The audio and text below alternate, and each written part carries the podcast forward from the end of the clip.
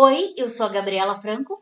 E eu sou o Thiago Cardim e esse é o Imagina se Pega no Olho, um podcast gravado na sala de casa com notícia, opinião e muita, muita chacota.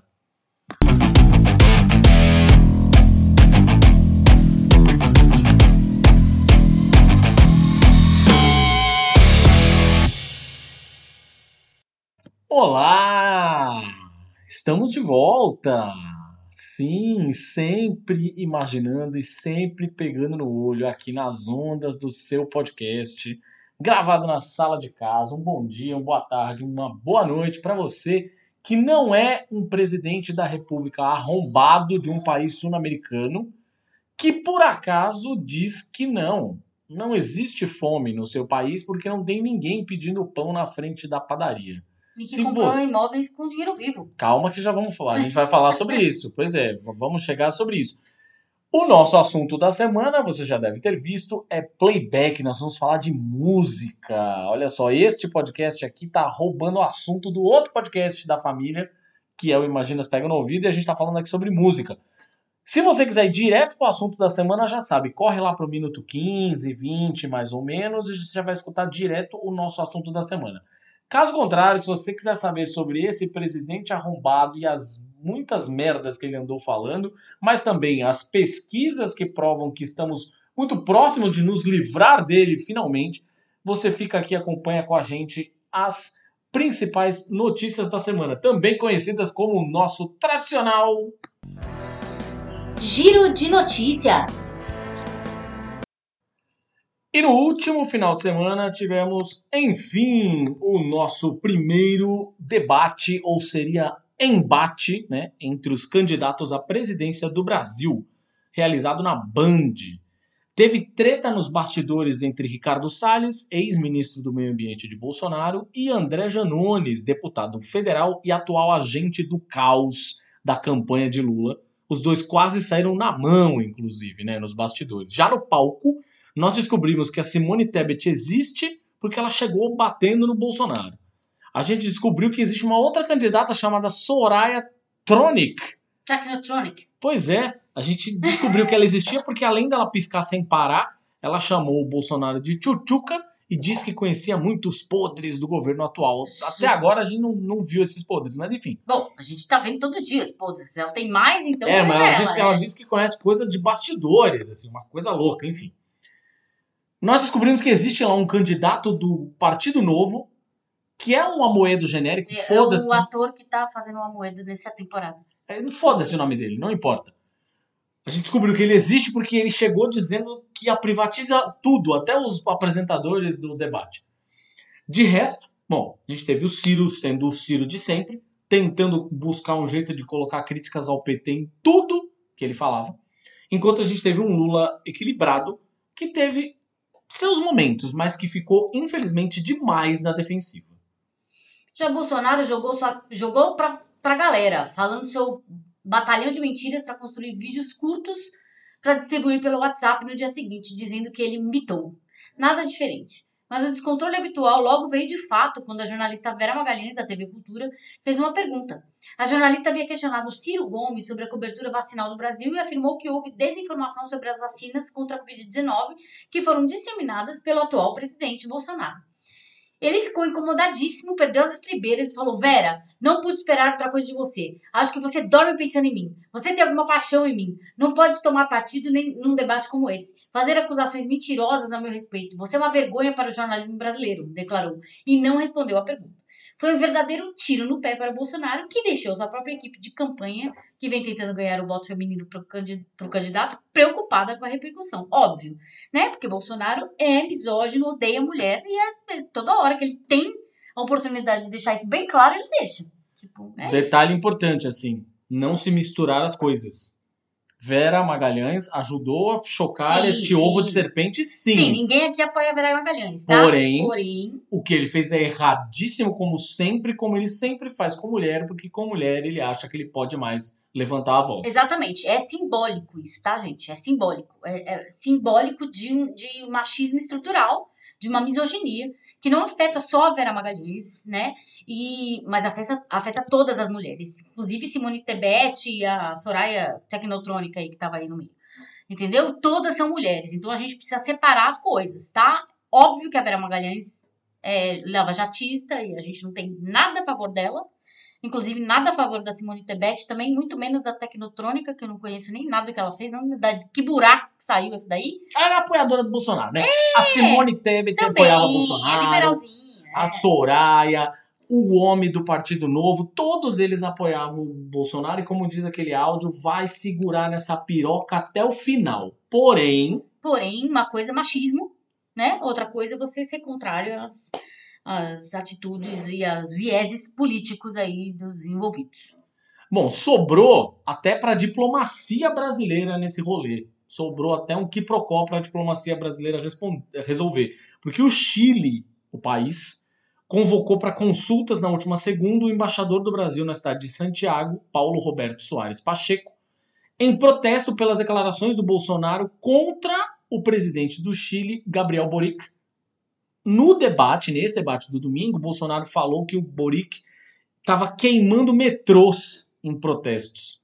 A fala foi feita nas considerações finais do Bolsonaro, em que ele atacou líderes de esquerda da América Latina para defender a sua reeleição.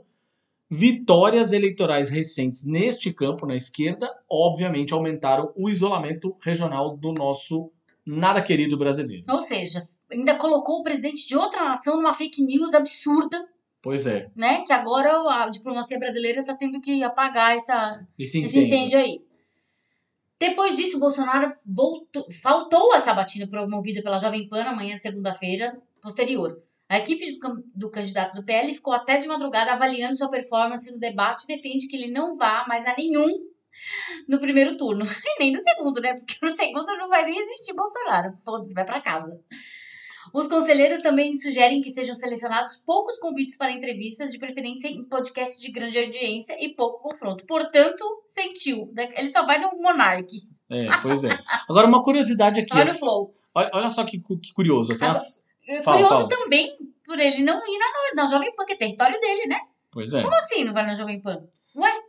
Uma, uma, curiosidade aqui: a segurança do Bolsonaro foi rigorosa na vistoria que fez no prédio da TV Bandeirantes antes do debate presidencial uma das medidas mais inusitadas foi pedir para que as pessoas da organização do evento experimentassem os sanduíches que seriam servidos na sala em que o presidente se instalaria antes de entrar no estúdio, por temor de que algum destes quitutes estivesse envenenado. Bem que podia. Nossa, mãe, mas quem, infelizmente quem ia morrer seriam os, os organizadores pois do negócio. É. Enfim. É, mas é isso, né? Tá parecendo que que, é, que isso é atitude de quê? De déspota. Isso é atitude de, de rei medieval, assim, de uma coisa medieval, monarca. Quem desconfia muito disso é sinal de que ela seria muito capaz de fazer isso. É, né? óbvio, Mas, é. Então por isso que Lula não coma nada. Por pois é. favor. É. Quase metade do patrimônio em imóveis do presidente Bolsonaro e de seus familiares mais próximos foi construída nas últimas três décadas com uso do quê? De dinheiro em espécie, de acordo com o levantamento patrimonial idealizado pelo, realizado pelo UOL. Dinheiro em espécie, gente. Você vai lá e compra um apartamento, uma casa, uma mansão. Se fosse um só, é, fácil. Em dinheiro. Em dinheiro, uma mala de dinheiro. Não, mas é, pois é, se fosse um só. Desde os anos 90 até os dias atuais, o presidente, irmãos e filhos negociaram 107 imóveis, pelos quais me, pelo, pelo menos 51 foram adquiridos total ou parcialmente com uso de dinheiro vivo, segundo declarações dos próprios integrantes do clã. Do clã. As compras registradas no cartório com modo de pagamento em moeda corrente nacional, expressão padronizada para repasses em espécie, totalizaram 13 milhões. 13 milhões em espécie isso é dinheiro de, de, de traficante, gente. Mas isso é calma. dinheiro de milícia. Em valores corrigidos pelo IPCA, este montante equivale aos dias atuais a 25 milhões e meio. Esse aí é o presidente da República. A Polícia Federal afirmou em um relatório que a Agência Brasileira de Inteligência, a ABIN, o Serviço Secreto Brasileiro, a nossa CIA, ah, né? É, uau atrapalhou o andamento de uma investigação envolvendo Jair Renan Bolsonaro, o filho mais novo do presidente, filho mais novo homem, né, o número 4, né, não é a fraquejada, né? Coitada da menina, nem ninguém lembra dela, né? Pois é. filho do presidente da República, um integrante do órgão flagrado numa operação admitiu em depoimento que recebeu a missão de levantar informações a respeito de um episódio relacionado a Jair Renan, sob a apuração de um inquérito da Polícia Federal. Segundo esse espião, o objetivo era prevenir riscos à imagem do chefe do Poder Executivo. A operação da ABIN ocorreu em 16 de março do ano passado, quatro dias após o filho do presidente e o seu preparador físico, Alan Lucena, se tornarem alvos de uma investigação da Polícia Federal, a dupla é suspeita de abrir as portas do governo para um empresário interessado em receber recursos públicos. Vamos falar do nome desse empresário aí. Pois é. Calma que ainda tem muito empresário pra gente Vamos falar jogar, aí na- vamos jogar aí no ventilador. Um rascunho da sentença do, do Tribunal Permanente dos Povos aponta que Jair Bolsonaro será condenado por graves violações de direitos humanos e que em algumas instâncias os fatos poderiam ser considerados crimes contra a humanidade. Ao tratar da questão da pandemia do Covid-19, a decisão poderá ampliar a pressão internacional contra Bolsonaro.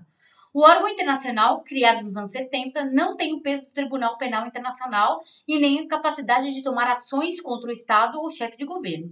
Mas uma eventual condenação considerada por grupos de sociedade civil, ex-ministros e juristas como uma chancela importante para colocar pressão sobre o Palácio do Planalto e expor Bolsonaro no mundo. E quando ele perder a presidência, aí, né, ele não tem fora Tá privilegiado. Pois é. Bolsonaro editou na última segunda, dia 29, uma medida provisória que adia o pagamento dos recursos para o setor cultural estabelecido pelas leis Paulo Gustavo e Aldir Blanc II, que foram editadas neste ano. Os textos originais previam que os repasses começassem agora, em 2022, no caso da lei Paulo Gustavo, e em 2023, no caso da lei Aldir Blanc II. Pela medida provisória, as leis só entram em vigor, portanto, em 2023 e 2024, respectivamente. Em julho, no último mês de julho, no que foi considerado uma derrota para o Bolsonaro, porque ele estava lutando contra, o Congresso Nacional derrubou os vetos presidenciais às duas leis que prevêem a ajuda financeira ao setor cultural. A MP do Bolsonaro foi publicada na edição da última segunda do Diário Oficial da União. Pesquisa IPEC realizada com entrevista em domicílios, contratada pela TV Globo e divulgada na segunda, dia 29 de agosto, aponta quem? Lula à frente na disputa pela presidência da República com 44% das intenções de voto e mantém a diferença de 12 pontos percentuais para o principal adversário. O presidente Bolsonaro aparece em segundo com 32%. Por ter 44% das intenções de voto, é a soma dos outros candidatos ser 43%, Lula ainda pode ganhar no primeiro turno mas com margem de erro, como a margem de erro é de dois pontos percentuais para mais e para menos, o petista pode também estar atrás da soma dos demais que levaria a disputa para o segundo turno. Vamos aí, gente, fazer força para ganhar já no primeiro turno, acabar com esse sofrimento. com esse pesadelo, socorro. O ministro Alexandre de Moraes, do Su- Supremo Tribunal Federal, retirou o sigilo da decisão que autorizou a operação da Polícia Federal contra empresários bolsonaristas que defenderam, em um grupo de WhatsApp, um golpe de Estado caso o ex-presidente Lula seja eleito. Na decisão, o ministro do STF afirmou não haver dúvidas de que a conduta dos empresários indica possibilidades de atentados contra a democracia e o Estado de Direito.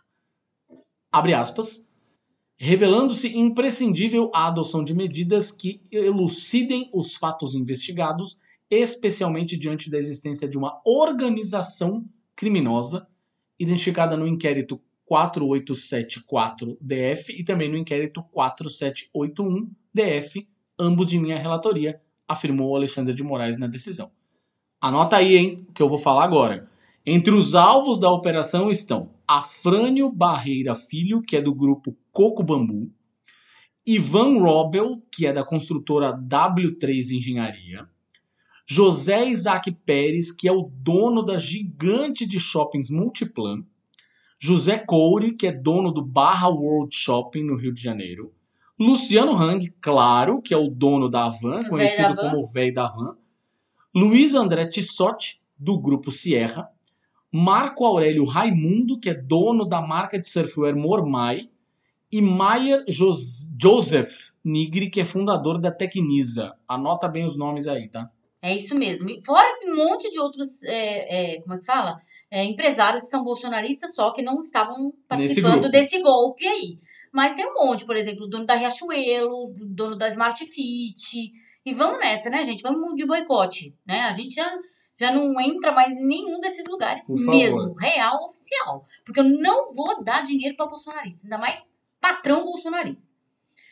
Vale lembrar que, em documento enviado ao Supremo Tribunal Federal, a Polícia Federal liga empresários ao gabinete do ódio. Fala em financiamento de fake news e diz que caminhões que foram posicionados em frente ao STF em 7 de setembro do ano passado tiveram financiamento dos executivos. É isso, né? A galera tá injetando dinheiro aí na máquina do ódio. Você acha que sai da onde só esse dinheiro, né? Financiado pela iniciativa privada que é contra a democracia, no caso.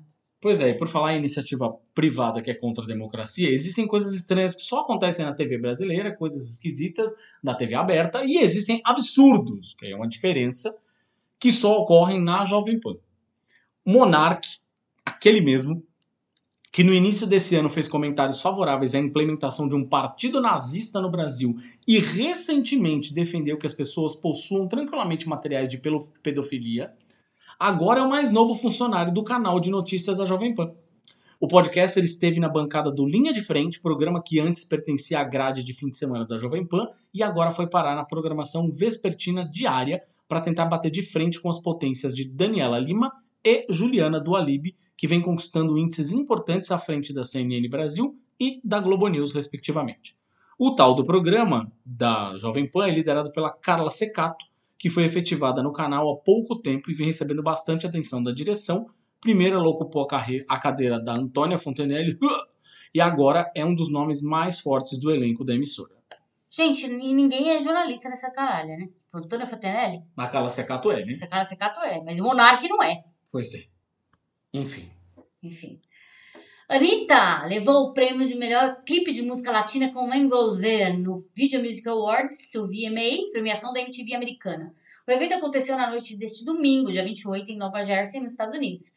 Esta foi a primeira indicação da cantora ao prêmio. Entre seus concorrentes estavam nomes como Bad Bunny, que levou o prêmio de artista do ano, Daddy Yankee e J Balvin, com quem inclusive ela já gravou. Exato. Os dois ela já gravou, inclusive, né? É o Bad Bunny, não, mas os outros dois acho que sim. É. Em seu discurso, ela lembrou a criminalização do funk, agradeceu a família e aos fãs e comemorou a vitória brasileira inédita no prêmio. Vale lembrar que os bolsonaristas estavam fazendo campanha para que a Anitta não ganhasse esse prêmio. Estavam lá votando no, no negócio para que ela não ganhasse. Olha só. Se nem isso eles conseguem, quanto Aff. mais não né, impedir que o Lula seja eleito. Muito bem, minha gente. Agora, vamos lá. Aperte o play e escute um barulho de longe, porque está chegando ele, o nosso, o meu, o seu assunto da semana. Olha só, estamos aqui mais uma edição do Imagina se pega no olho e esta edição, na verdade, é uma edição que acontece um, uma- um, um fenômeno inverso. Olha só, a gente já teve, na verdade, uma pessoa que a gente entrevistou no Imagina se pega no olho, que aí a gente foi entrevistar lá no nosso podcast spin-off, podcast musical que eu Imagina se pega no ouvido. Mas agora a gente está fazendo o inverso, a gente está trazendo não só um, como dois entrevistados que a gente já entrevistou em dois programas diferentes, lá no Imagina se pega no ouvido, para falar com a gente aqui, e óbvio, você já imagina, o assunto é música, né? Como diria Rogerinho do Ingá, ambiente de droga, Ambiente de droga. né? O Rogerinho do Ingá do Choque de Cultura, música, ambiente de droga. É, A gente vai falar sobre o assunto que foi uma polêmica muito grande no mundo do metal nos últimos dias, mas que eu acho que é uma polêmica que vem sendo conversada nos últimos anos, pelo menos, mas é, assim, nos últimos meses eu tenho escutado muito se falar a respeito disso, principalmente com bandas gringas, principalmente com bandas de. é, com integrantes mais. Não, e com, com grande performance vocal, sem dúvida, mas com integrantes mais velhos, né? Enfim, tem uma. Ah, é- é, tem, essa etaria, tem esse etarismo aí. Pois é, tem, tem, tem- esse assunto tem acometido, por exemplo, coisas envolvendo o Kiss e tudo mais. O assunto da vez que vai pegar no olho é playback. Para você que está aí do outro lado, é, que às vezes não, não, não ligou o nome à pessoa, playback, em teoria pelo menos, é aquele recurso que artistas usam ao vivo E aí tem vários tipos, tá? De playback, é importante que se diga isso também, mas é um recurso que você. É, alguns artistas usam ao vivo para compensar alguma coisa, sei lá. Tem desde o Milli Vanilli. Opa. Você que não sabe o que é o Milli Vanilli, vá lá e procure no Google o Milli Vanilli, que era uma dupla. Milli Vanilli, Technotronic. O Technotronic, é a história que a gente já contou, inclusive aqui no, no, no Imagina, em um, em um, episódio que a gente falou sobre música, a gente falou sobre o, a história do Technotronic. É, mas o Milli Vanilli é especialmente é, provocativo nesse sentido, porque era a dupla que teve que, inclusive, devolver o, o prêmio que ganhou e tudo mais, tal, porque não eram. Eles só, eles só fingiam que cantavam, né? Eles, no fim das contas, tinha outra, uma outra voz ali por trás, mas não só isso, que isso aí é, é mais do que playback, isso é falsidade ideológica, né? Mas Sim. fora este caso, obviamente tem uns casos de artistas que às vezes não, não aguentam mais a, a performance musical, não aguentam mais cantar determinada música, às vezes dubla, é o popular dublar, né? Que aqui, a gente que está aqui na nossa é, realidade do Brasil, realidade da, da TV aberta, que ainda é muito forte aqui, né? A galera que vai nos Dub programas. Dub for Life, a pessoa que vai nos programas ali do, do da tarde, é, os programas dominicais, por exemplo, no geral, eles é, acabam fazendo playback, diferente daqueles que iam no Faustão, do quem sabe faz ao vivo, né? Não, ali era a galera com playback tocando. Por que, que a gente está falando sobre esse assunto, playback, agora, neste exato momento? Porque é, a turnê de Edu Falaschi, ex-vocalista do Angra, aqueles que não, não se lembram, é, ele está fazendo uma turnê agora para divulgar o Veracruz, que foi um, um, disco da carreira solo dele, recente. É, e ele está tocando na íntegra tanto o Veracruz quanto o Rebirth, que é um disco da época dele no Angra, que tá fazendo, fez aniversário e tudo mais. E começaram a pintar no YouTube, nas redes sociais e tal, vídeos dele fazendo performance. É... E as pessoas começando a falar sobre ele estar, não estar aguentando as notas mais altas e fazendo playback, não sei o quê. É... Junte a isso o fato de o guitarrista de turnê, né, dele, da banda que está acompanhando ele na turnê, né, é, ter talvez errado umas notas em algumas músicas, errou uma introdução ali, não sei o que, isso virou uma avalanche de comentários e de hates e de defesas e de ataques, aquela história toda. Mais uma vez, as redes sociais foram tomadas aí por uma série de posições equivocadas, enfim.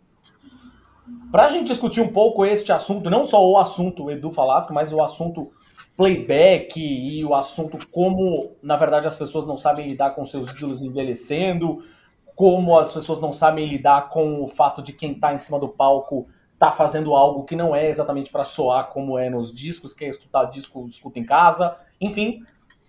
A gente trouxe aqui duas pessoas que admiramos muito, que eu sigo já há muito tempo, com as quais já trabalhei. Bom, Ricardo Selig, da Collectors Room.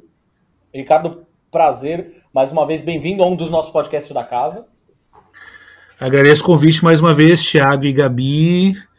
E vamos lá. Acho que é um tema que rende muito, muito, muitas discussões interessantes aqui.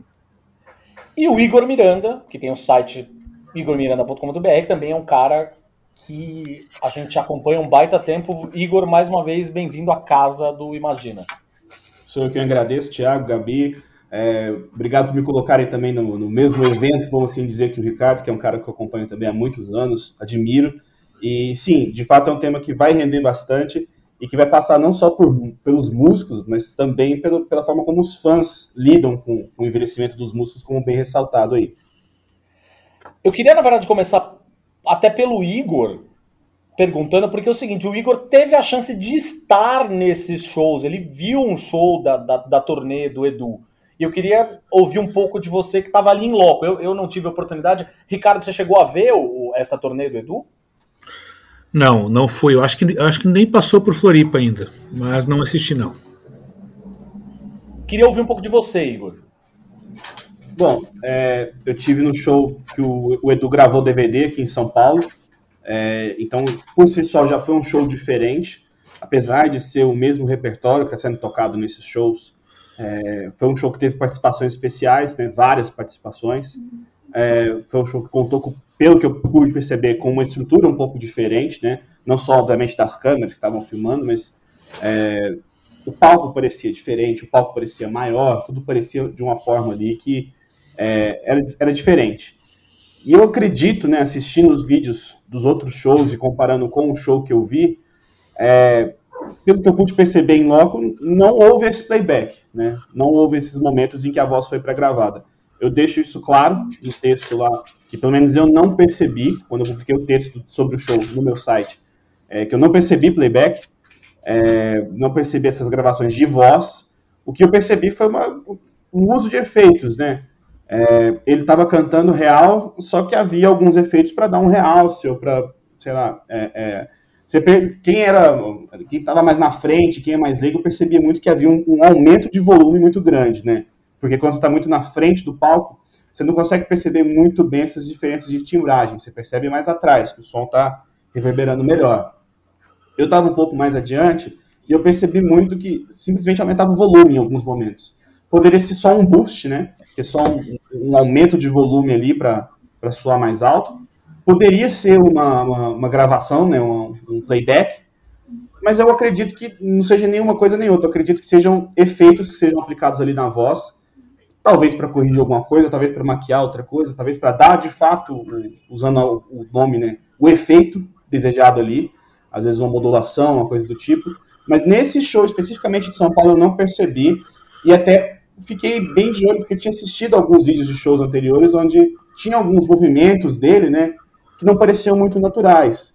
Não sei se isso foi corrigido para disfarçar no show de São Paulo ou se realmente foi o que eu percebi que realmente ele não fez nessa ocasião o, o que estão dizendo como playback, né? É até importante também diferenciar porque a gente usa o termo playback para tudo, né? Mas existem diferentes formas de você usar material para gravado. Existe o VS, que é, é, às vezes é um elemento de uma música que está é, que não dá para você reproduzir ao vivo, por exemplo, um, um, um coral ou um instrumento de orquestra, é, é, às vezes é uma coisa que não dá mesmo, porque você não tem estrutura ali para reproduzir aquilo, você não tem os músicos para reproduzir aquilo. É, tem um, um exemplo claríssimo disso, né, que é os shows do Rhapsody, por exemplo, né? Sim, é, não, não tem como você reproduzir tudo aquilo no palco. Então isso é natural, e até a gente vê muito, né? É, até a, no próprio show do Edu, isso foi usado na intro de Acid Rain, que tem aquele, é, aquele coro, né?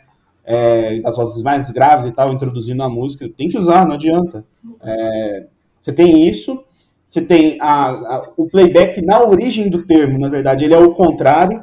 O playback ele, é, ele remete aos programas de, de, televisão, como foi bem comentado aí, que é, vai só o cantor da banda e o resto fica fingindo que tá tocando e é, é, o cantor tá cantando de verdade, mas o restante da banda não tá, não tá tocando. É, eu já estive, inclusive, num show em que isso foi verdade. O show inteiro foi assim, que foi o show do Village People aqui em São Paulo. Meu Deus. Os cinco estavam cantando mesmo, mas não tinha uma banda. Estavam simplesmente eles no palco cantando, dançando e tal, não sei o que, mas a não capela, tinha uma banda. People, é, e aí o, o, o som era o som pré-gravado é. atrás, e era isso. Sim, eu ia até fazer um paralelo mais pra frente com relação a isso, porque eu fui um show dessa forma, que foi o show do Backstreet Boys. Inclusive, ah. acho que foi um dos últimos shows internacionais antes da pandemia, né? Já tava com aquele medo e tal, acho que foi tipo no dia 10 de março e pandemia foi tipo dia 13 de março de 2020, né? Então você percebe, e é um show que fica muito magrinho, né? Porque você só tem as vozes ao vivo, os instrumentos não ficam ao vivo e tal, então você percebe até uma diferença de timbragem, não é tão legal assim.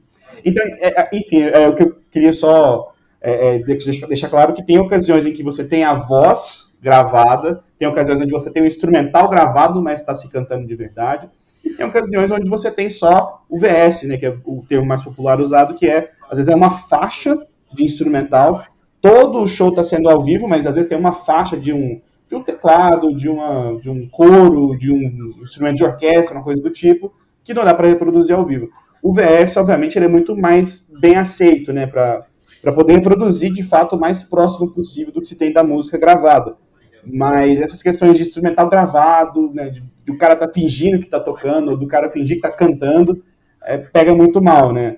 Enfim, aí no caso do Edu, eu percebi que, pelo menos do show que eu acompanhei, parecia ser ao vivo, não percebi nada de, de anormal, mas é, talvez tenha a ver com o fato de ser uma gravação de DVD, né? Não sei. Enfim, é, tem muitos pontos aí para ser refletido por que, que talvez esse show foi e os outros não foram, ou talvez eu mesmo dei de trouxa e não percebi, porque tem certas coisas que a gente só percebe também no vídeo, né? Que tá gravado e tal, às vezes você vê um movimento, às vezes você vê algum problema ali e tal, e, e aí fica muito mais fácil de você perceber no, do que no ao vivo, né? Só, no ao vivo você só percebe se foi uma coisa muito drástica mesmo, um erro muito Que grosseiro. É, por É. exemplo, que foi o meu caso no Rock in Rio de 2001 com a Britney Spears. Sim. Que foi muito flagrante, assim, era muito visível, né? Não era uma coisa Ela tava com a boca fechada e tava. quase isso. Chegou um momento que foi quase isso, assim, dela tá de, de, de ter falado um verso e o que tava sendo cantado, a boca dela tava mexendo para um verso, tava cantando outro, sabe? Sim. E ficou folclórico, né? Se tornou muito folclórico esse show aí, né? Porque é, não sei se foi a primeira vez que ela veio ao Brasil, e aí foi o Rock in Rio que expandiu mais pro, pro pop adolescente, então ficou muito folclórico. Britney Spears, pelo menos aqui no Brasil, virou meio que sinônimo de playback, né? Por conta desse show Exato. especificamente, né? Ricardo, eu queria escutar de você, cara. é, como você não viu o Edu ao vivo ainda, mas você teve, obviamente, a oportunidade de ver os vídeos, né? O que, que você achou? Cara, eu acho que essa resposta, na verdade, ela é bem complexa, tá? Ela é complexa co- como o próprio Vera Cruz é. Para começo co- de conversa, o Vera Cruz, que eles estão se propondo a tocar ao vivo, é um disco extremamente complexo, com infinitas faixas de áudio. Então, isso que o, que o Igor comentou do VS ou backtrack tal, acho que tem que deixar bem claro a diferença entre uma coisa e outra. O Vera Cruz é um álbum que tem inúmeras, inúmeras or- orquestrações, por exemplo, tem instrumentos que não foram levados ao palco. Então, isso acho que é normal e não só no Edu Falaschi. O recurso dos backtracks é um recurso natural hoje em dia na, na música, né, em si. Eu, cara, eu acho que ao contrário do, do, do que vocês comentaram aí, eu acho que para ter uma opinião sobre isso eu precisaria ir ao show, sabe? Porque, enfim, vocês podem me. Talvez eu esteja muito descrente nas coisas assim, mas a gente vive a época do deepfake e o Edu é um cara que, como o Igor comentou antes de começar aqui, tem um hate acumulado muito grande, tem uma, tem uma carga de hate vinda toda desse, desse Angra verso que nos últimos anos ficou essa disputa muito forte entre fãs do Angra e fãs do Edu Falaschi, um ambiente extremamente tóxico. Então, isso acaba gerando, fazendo com que, por exemplo, eu gravei um vídeo sobre esse tema na sexta-feira e 90% do, do, dos comentários tu vê claramente que o cara é hate, o cara tá ali falando sem ter um, um conhecimento maior ou se, sem ter um argumento mais profundo, ele tá só dizendo que é porque é, porque ele não gosta, ele acha que é e pronto. Enquanto a minoria tá se, se dispondo a fazer uma análise mais profunda sobre o assunto e tal. E tem outro ponto também que eu acho, tá, Thiago, Igor e, e Gabi. A gente tem que analisar o contexto do, do Edu Falas que, que ele vive agora. Ele veio de uma, de uma fase. O Vera Cruz é, a, é, a, é, a, é, o renascimento dele, a gente pode dizer assim. Né? Veio de, de uma fase um tanto um tanto complicada de voz, onde ele perdeu a voz, depois ele apostou no, no Almar, mas não foi tão bem aceito assim pelo público, apesar do, dos discos serem legais. E ele volta a fazer o som que se espera que ele fizesse no Vera Cruz. Então, cara, eu acho extremamente estranho que um cara desse tamanho no, no, na cena do, do, metal brasileiro, porque ele é enorme, ele tem uma, uma legião de fãs, e o Vera Cruz é até um certo case nesse aspecto, que vendeu muito, a edição de luxo vendeu um horror, o CD vendeu bastante também e tal. Então acho que seria um tremendo tiro no pé, né? O cara fazer a turnê de lançamento tocando o álbum na íntegra, com uma banda extremamente técnica e escorregar desse jeito, sabe? O que eu vejo é que tocar um álbum desses ao vivo é impossível sem ter esses backtracks. A banda é extremamente técnica, mas ela ainda é formada por seres humanos. E seres humanos estão sujeitos a variações, né? Ainda mais, ainda mais no, no calor do momento ali, os humores do dia, o, o ambiente da casa. É um som que, por exemplo, o, o Vera. Eu, eu não sei se, Igor, você que foi no show, se a, as músicas são tocadas na íntegra e são iguais, o teclist é igual ao do disco? Sim, são tocadas na íntegra e tem um, um agravante que eu até observo lá no, no, no, texto que eu fiz sobre o show, que eles começam o show tocando o Rebirth na íntegra, na íntegra e já é um disco por si só muito difícil de ser reproduzido, né? Mesmo com os VS, né, com as reproduções de desses instrumentos lá de percussão e tal, que né, não, dá para trazer para o show, ainda assim é um, um, um disco muito complicado onde o Edu era 20 anos mais jovem, né, quando ele gravou esse disco. E ele começa o show com esse, com esse disco. E já começa lá arregaçando com, com Nova Era, é, é, enfim, músicas muito complicadas de se cantar. E aí é curioso que quando ele faz a transição para o Vera Cruz, você começa a perceber alguns problemas na performance da banda, né, dos instrumentistas e tal, aqueles lances lá do, especialmente do Roberto Barros, né, que ele vai reproduzir algumas coisas da guitarra ali, assim, ele, ele acerta, sei lá, 95%, mas os 5% que acaba tendo algum problema ali fica muito evidente, até por uma opção da performance dele, né? Que ele colocou linhas de guitarra tão complicadas, tão complexas no disco, que ficou difícil para ele reproduzir ao vivo. Para qualquer guitarrista, acredito que seria muito difícil, né? Então, a, a, a, no, no, na época do Rebirth do show, na era Rebirth do show, o Edu vacila muito no vocal e a banda se mostra impecável na performance. Na parte Veracruz se inverte.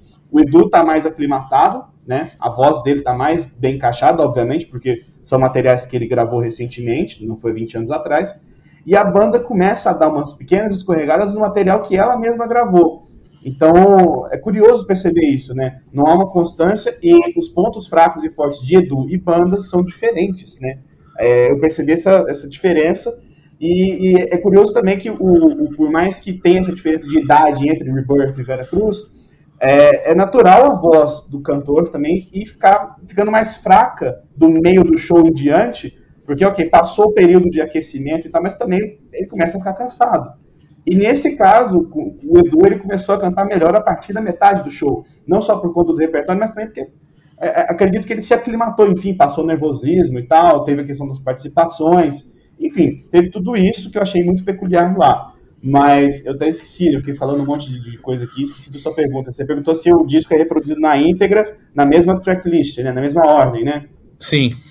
Exatamente, da, da mesma ordem, tanto do Birth quanto o Vera Cruz. Eles tocam esses dois discos na íntegra e na ordem, e conclui com o Spread Your Fire, que também é uma outra música que é bem complicada de se tocar ao vivo, né?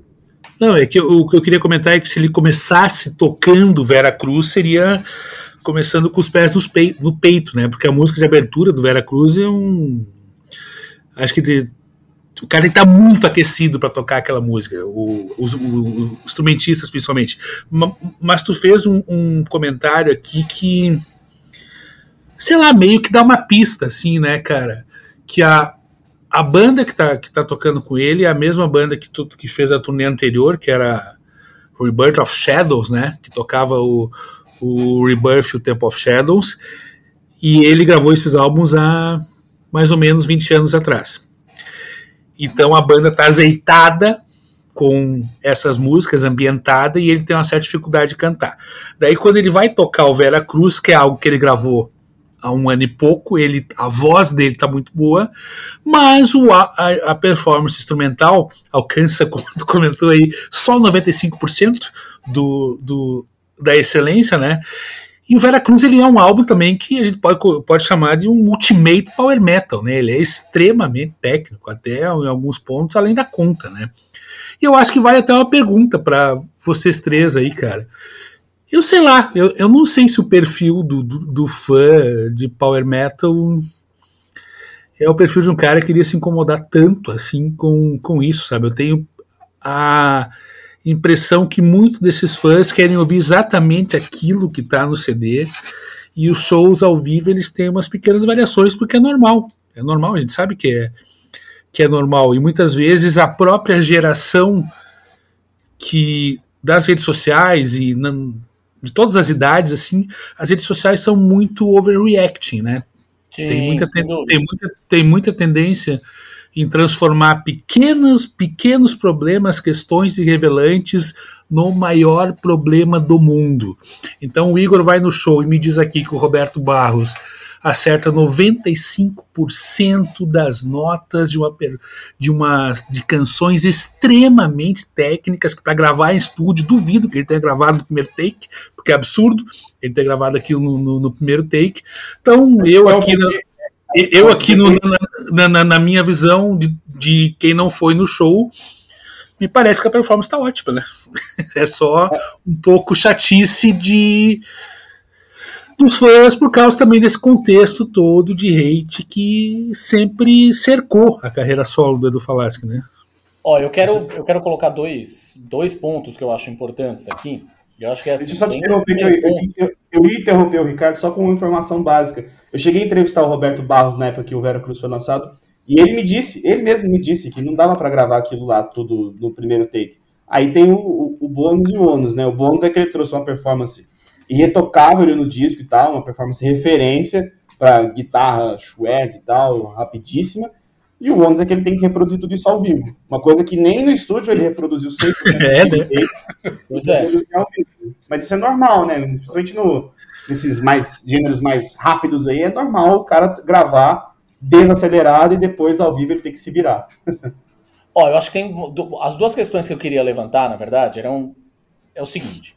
Um, é, eu assisti os vídeos, eu assisti junto com a Gabi aqui, depois vi uns outros vídeo reacts e tal.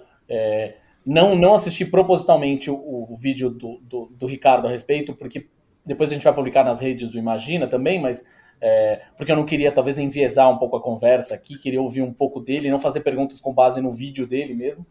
É, mas o que acontece? Os vídeos que eu vi, pelo menos, me dão a impressão de que, de fato, em é, é muito diferente de dizer que o Edu estava fingindo cantar o tempo todo, é, mas em algumas notas mais altas me dá a impressão de fato de que tem algo por trás para ajudar na sustentação. Isso, minha impressão. Mas aí eu tenho duas questões aí, na verdade, que são duas questões é, bastante. E essas questões eu queria jogar para vocês discutirem aqui também. A primeira questão é o seguinte: é muito curioso, na verdade, isso que o Ricardo falou do Angra Verso, né? Essa rixa que se criou. É, Angra, Xamã, Aquiles, Aquiles Priester, o Edu, enfim, essa rixa que se criou né, da, da, das bandas a partir do Angra Verso aí. É, é muito curioso, na verdade, que quando o Angra anunciou que estava fazendo a, a estava fazendo o, a, ia fazer a turnê do Rebirth, né? É,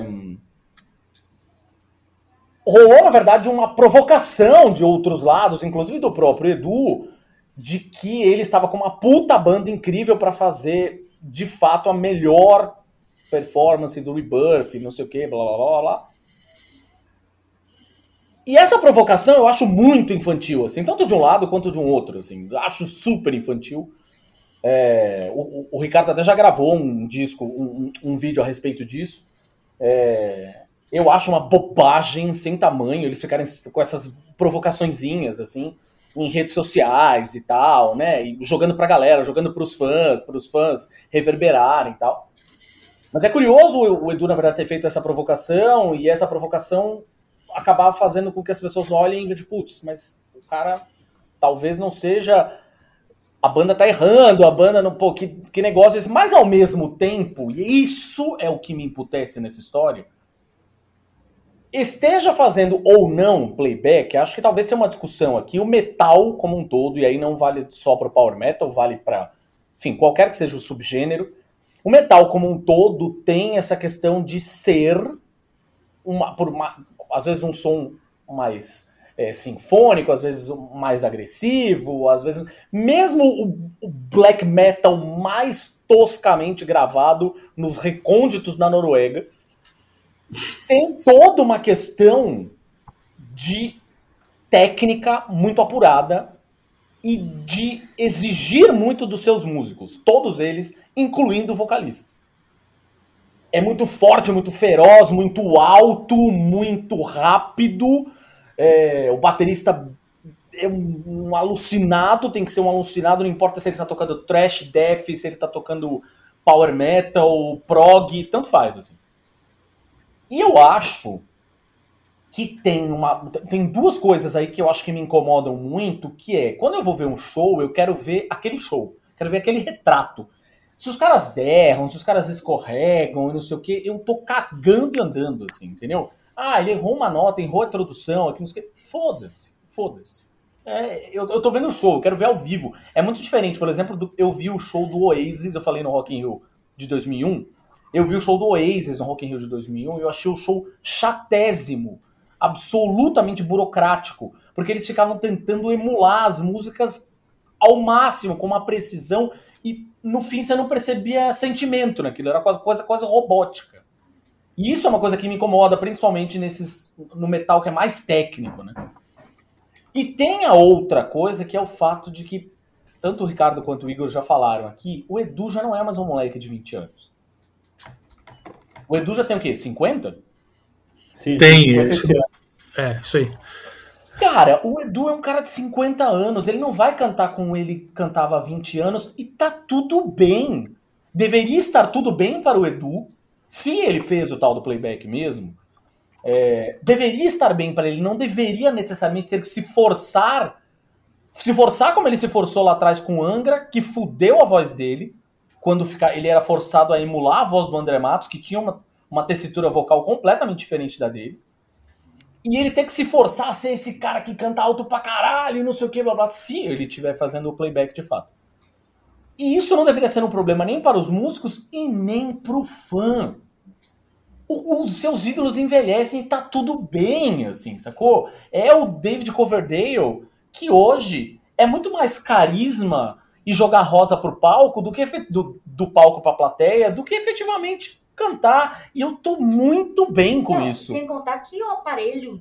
Ah, sim. Eu ia pedir pra Gabi é. fazer essa parte, porque a Gabi, a Gabi é cantora. Então ela tem uma parte importante para fazer sobre isso também.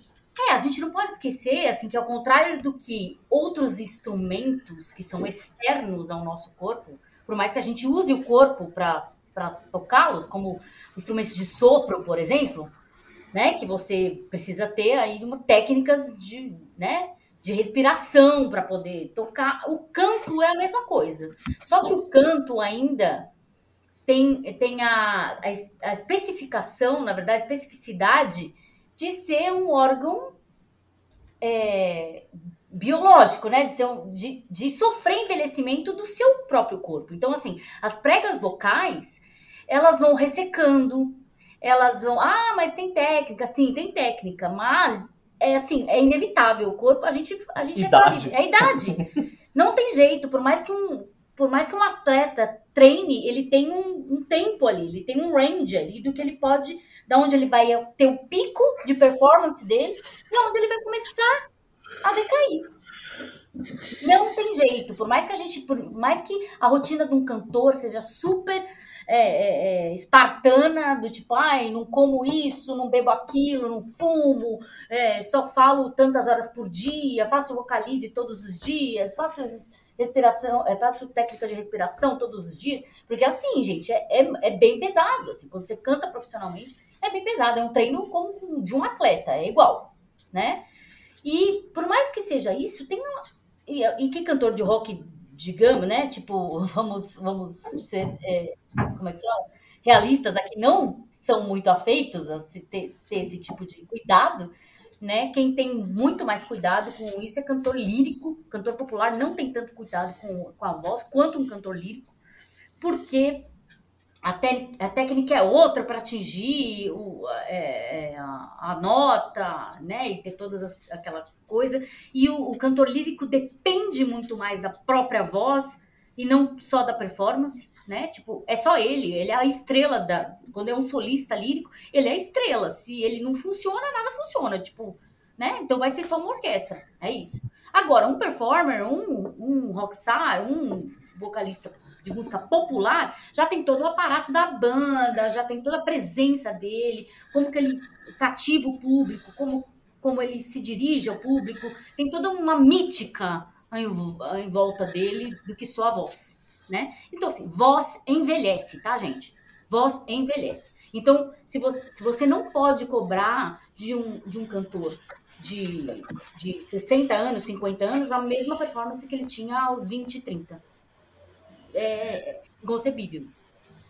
Eu acho que tem um outro ponto aí também, Gabi, que o metal ele é um gênero que demanda, ele é um gênero extremamente físico, Sim. sabe? Ele, ele, demanda um esforço físico para para ser tocado que é muito diferente você ver, por exemplo, um, uma lenda como o Charlie Watts tocando com os Stones, beirando é. 80 e poucos anos, e você vai imaginar que o Lars Ulrich vai estar com 80 anos tocando Fire Fire with Fire. Não vai.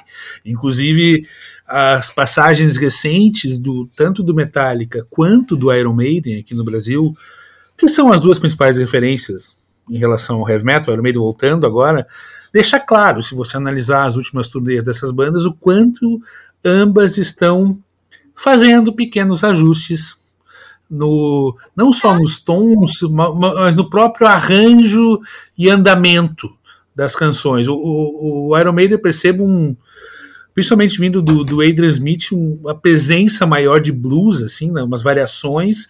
E o Metallica tem mexido. os vídeos publicados pelo Metallica, você vê que a performance foi ótima aqui na última turnê, mas você vê que tá um pouco diferente. Porque faz parte, os caras estão com 60 e poucos anos, cara. Não tem como, sabe? Então, assim, a, a, a prega, as pregas vocais ficam flácidas, existe flacidez da prega vocal, e aí acaba é, criando um som um pouco mais soprado, né? Tipo, uma voz um pouco mais soprada, não tão precisa, né? Ela fica um pouco com, assim, né? Um sopro no final da voz, uma, um reverb aí que antes não tinha. Existe também a, a, a, a falta de lubrificação da, das cordas vocais, né? Você fica, tem que tomar água o tempo todo, então tem que comer alguns alimentos que, que garantam a lubrificação das, pregas das pregas vocais. Então tem um monte de ajustes que você tem que fazer. Tem um monte de ajustes. Eu, que não sou essa cantora tão prolífica quanto Edu Falache, por exemplo, tem, sinto, sinto diferença na minha voz de, agora que eu tenho 46 de quando eu tinha 20. Sabe? Tipo, então não consigo fazer certas coisas mais, não dá, a voz não vai, né? Então tem é, vou ter que treinar muito para fazer, vou ter que aquecer muito a minha voz, vou ter que fazer o dobro de treinamento, de estudo com a voz para alcançar novamente aquela nota que para mim era super natural, que era tipo como falar. E não é mais assim. Então, assim, eu acho extremamente cruel esses fãs Sim. cobrarem essas performances desses dos cantores que já demonstraram é, em outras ocasiões e anos atrás que cantavam extremamente bem, que, que, que eram satisfatórias, a, a, apresentação era satisfatória, entendeu? Vamos, vamos parar um pouco, colocar a mão na consciência. Tipo, o próprio, próprio Elton John já chegou e falou: gente, eu não consigo mais cantar. Não dá mais. já falou, já se aposentou, né? É, Tina Turner já chegou e falou: olha, não dá mais, não, não consigo. Tipo, a Aretha Franklin foi uma das únicas que ainda continuou cantando até né?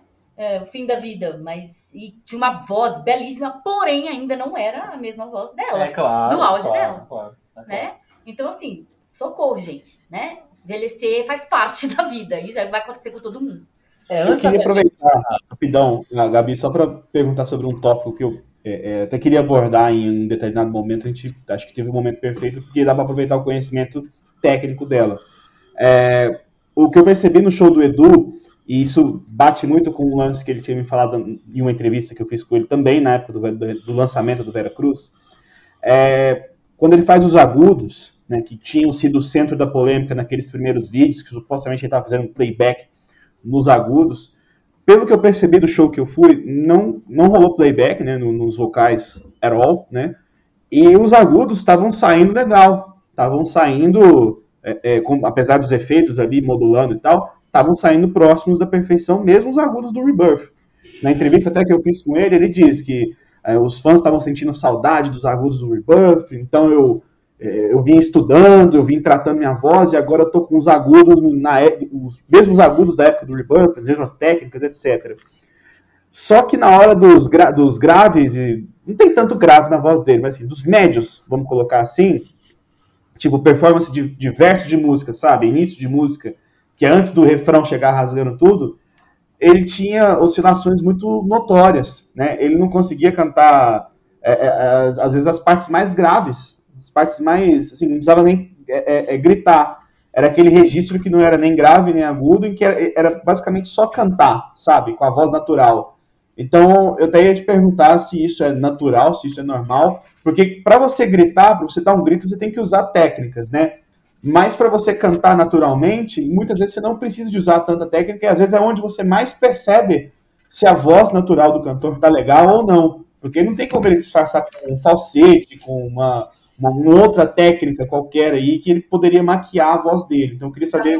Seria o tom natural dele, né? Seria o tom natural né? Mais sim, próximo sim. do natural, né? Do que ele, dele. Sim, isso, isso é um desgaste das cordas vocais, porque assim, é, quando você, quando você é, dá um som muito agudo, quando você canta um som muito agudo, você vibra as cordas vocais muito rápido, muito rápido, né? Quando você canta um som grave, você vibra ela mais devagar. E o agudo é muito rápido. E quando você vibra muito rápido e ela está desgastada envelhecida, né? Toda essa questão que a gente já falou, ela fica flácida.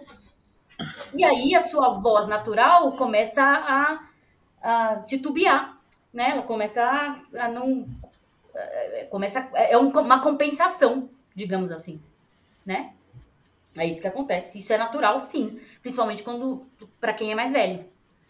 Sim, e é uma coisa que foi muito perceptível e eu acho que dá para perceber também em outros casos de outras bandas também. É, você vê o próprio Bon Jovi. Inclusive agora a galera disparou a elogiar o Bon Jovi, porque antigamente todo mundo detonava, né? Que ele estava uh -huh. cantando tão bem e tal. E agora, depois da pandemia, ele voltou cantando, assim, tá pior ainda, tipo, tá, não tá conseguindo segurar mesmo, sabe? Tá tenso. E a galera começou a elogiar, porque tipo, aí, aí, tem aquela coisa, tipo, ah, mas o outro lá, o, sei lá, o Stanley do Kiss faz playback eu prefiro o cara que tá errando tudo, tipo o Joe Bon Jovi ou o Axel Rose do Guns N' Roses, do que o cara que faz playback. E aí você configura um novo tipo agora, né? Tem os caras que exaltam é, quem tá fazendo o playback, né? Porque não tá comprometendo o show. Tem os caras que exaltam também agora o cara que tá cantando mal, porque é mais sincero, é mais honesto do que o playback. Então, tipo, é, nos dois casos é, é, muito complicado, né? São comportamentos que a gente sempre tem que ficar, tipo, ah, eu prefiro isso do que aquilo. Eu sempre é, eu esse, esse eterno que funciona. Que no caso, Igor, do Bon Jovi, como o Ricardo falou, não existe essa cobrança descabida que tem no metal. Não Sim. tem. Não chega nem perto. Não chega nem perto. A cobrança que existe no metal é praticamente uma cobrança de um cantor lírico, é isso. Sim. Que é o que eu tava falando. A estrela do, né, do, de uma banda de metal, é, queira ou não, fora os guitarristas, né? Tipo, que geralmente fazem aqueles solos impossíveis, são os, virtuosos. os virtuosos, são os vocalistas que também mostram a, a virtuose através de notas, de, de notas impossíveis para simples mortais alcançarem. Então aí que tá o diferencial do negócio. É, sejam agudos muito altos, é, sejam, sejam é, o guturalzão, guturalzão, exatamente. É isso. Você ia falar Acho uma coisa... Eu, eu acho que tem um ponto no que o Igor falou aí que também. É, cara, eu acho que tem uma. Por exemplo, quando tu, tu fala do Kiss, quando tu fala do Guns N' Roses, Bon Jovi, essas megas bandas também acho que tem uma diferença, não só falando de metal, assim, mas tem uma diferença clara de público. É um, esses, esses shows são mega eventos, né? São mega eventos que, que atraem não só os convertidos e fissurados e que sabe até a cor da cueca do, do Gene Simmons, mas atrai o público em geral também. E para esse público, de modo geral, cara, ele quer ver um bom espetáculo. Por isso que a questão do Paul Stanley no Kiss, indo mais além aí, a, a, além até a própria questão que já foi ventilada pelo Kiss de continuar a banda sem o Gene Simmons e Paul Stanley, mas só com os personagens e outros músicos, ela ela é viável, sabe? Ela é perfeitamente crível e ela é aceitável, sabe? Porque vai além dessa cobrança, eu acho. São eventos tão grandiosos e que atraem um público tão mais amplo E o cara só quer saber de assistir ali, tá pouco preocupado se a performance vocal tá super certinho ou não. E no outro, do outro lado da moeda a gente tem mutantes, né, Igor? Como você bem sabe, como Steven Tyler, que passou a vida inteira tomando tudo que podia e tá agora com 75 anos cantando igual. Não dá para explicar como é que aquele cara consegue cantar tão bem desse jeito beirando os 80 anos, né? Daí é genética mesmo, né? É, exatamente. Ia falar exatamente sobre isso. Inclusive, fiz uma thread no Twitter falando sobre isso, sobre esse, essa questão do envelhecimento da voz. Existem pessoas que são agraciadas pela genética que tem, assim como existem pessoas que você olha e fala, caraca, tipo o próprio Bon Jovi. Você olha pro Bon Jovi e fala, meu, esse cara não tem 50 e tralalá. Ele continua lindo. Tipo, o Sting. Eu acabei de ver o Sting hoje. Tipo, caraca, o Sting continua lindo. Sabe? Tipo, não dá pra imaginar que aquele cara tem quase, quase 70 anos. E, e, entre, e outras pessoas que você olha, olha o Ozzy e fala, meu Deus.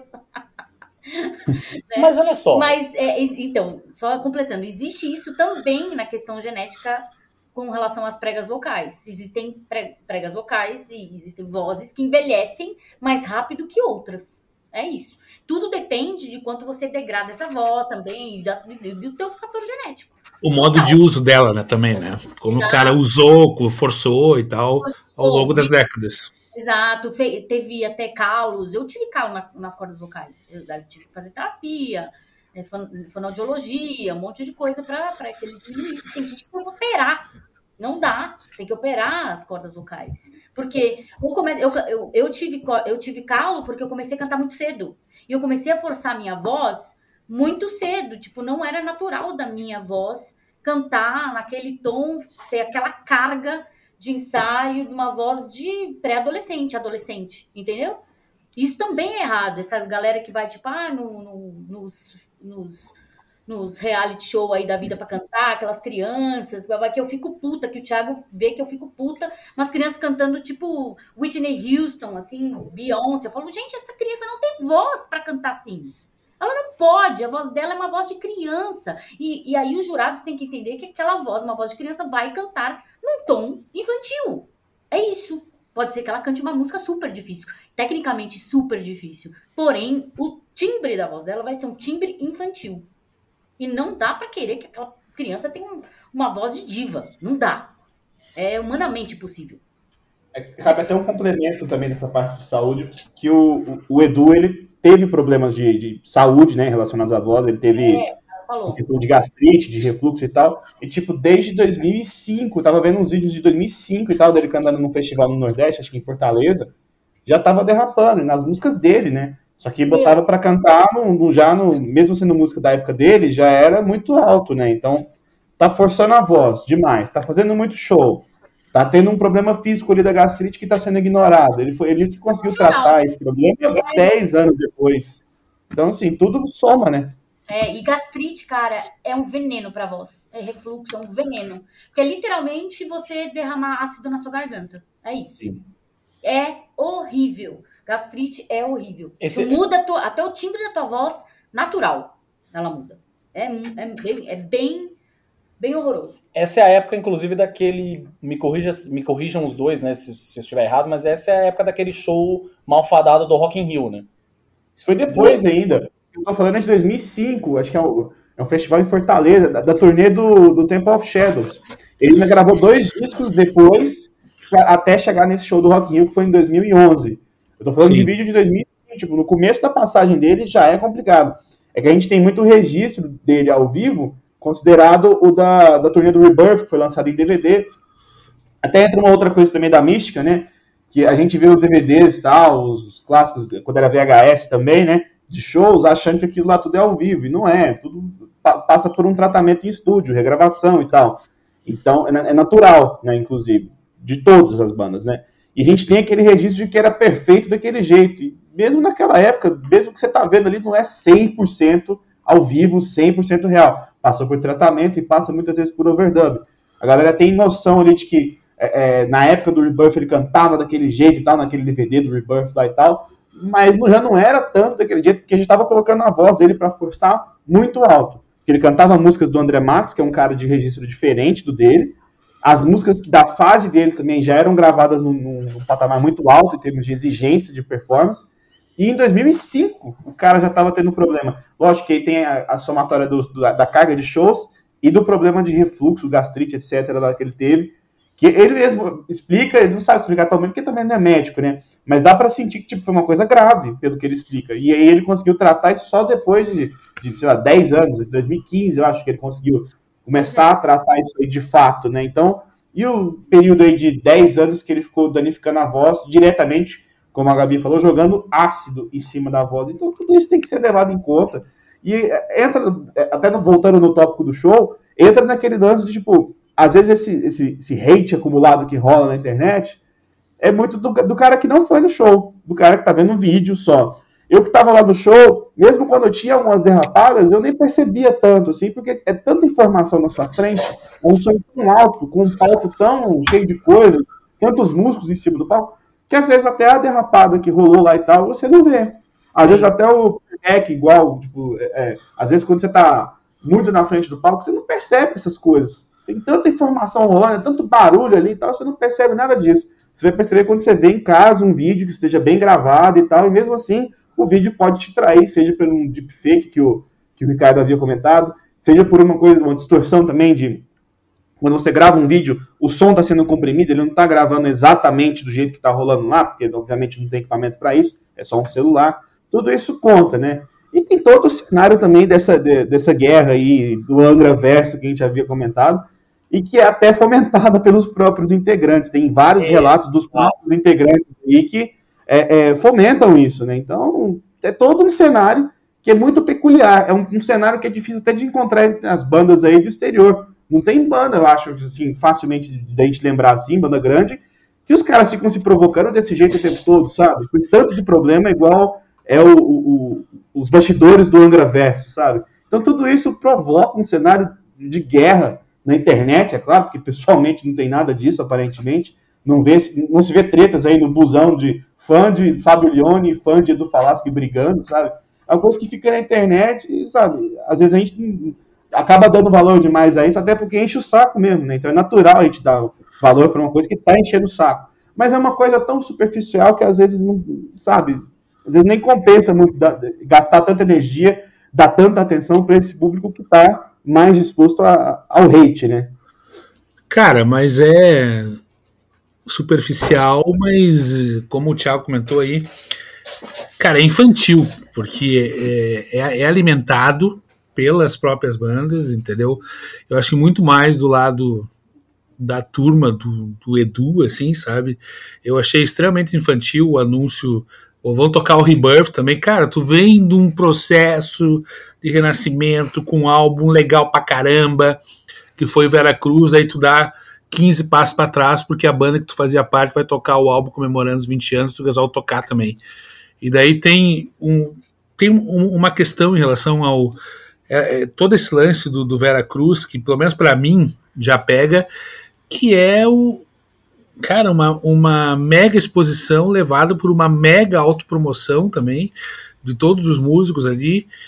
E, cara, enfim, eu acho que tem personagens muito nocivos dentro desse processo, desse contexto. Um deles, o Aquiles, que me parece uma pessoa que um excelente baterista de power metal, mas parece uma pessoa que não consegue se alimentar, precisa se alimentar, precisa se alimentar das tretas e do e da briga para parece para se autopromover sempre. E, cara, um velho de 50 anos ainda comportando como uma, uma criança, uma criança de 15 anos, isso eu acho que contagia e contamina não só os companheiros de banda, mas o próprio público e está ligado a essa reação extremamente desproporcional em relação à performance do Roberto Bagos, entendeu?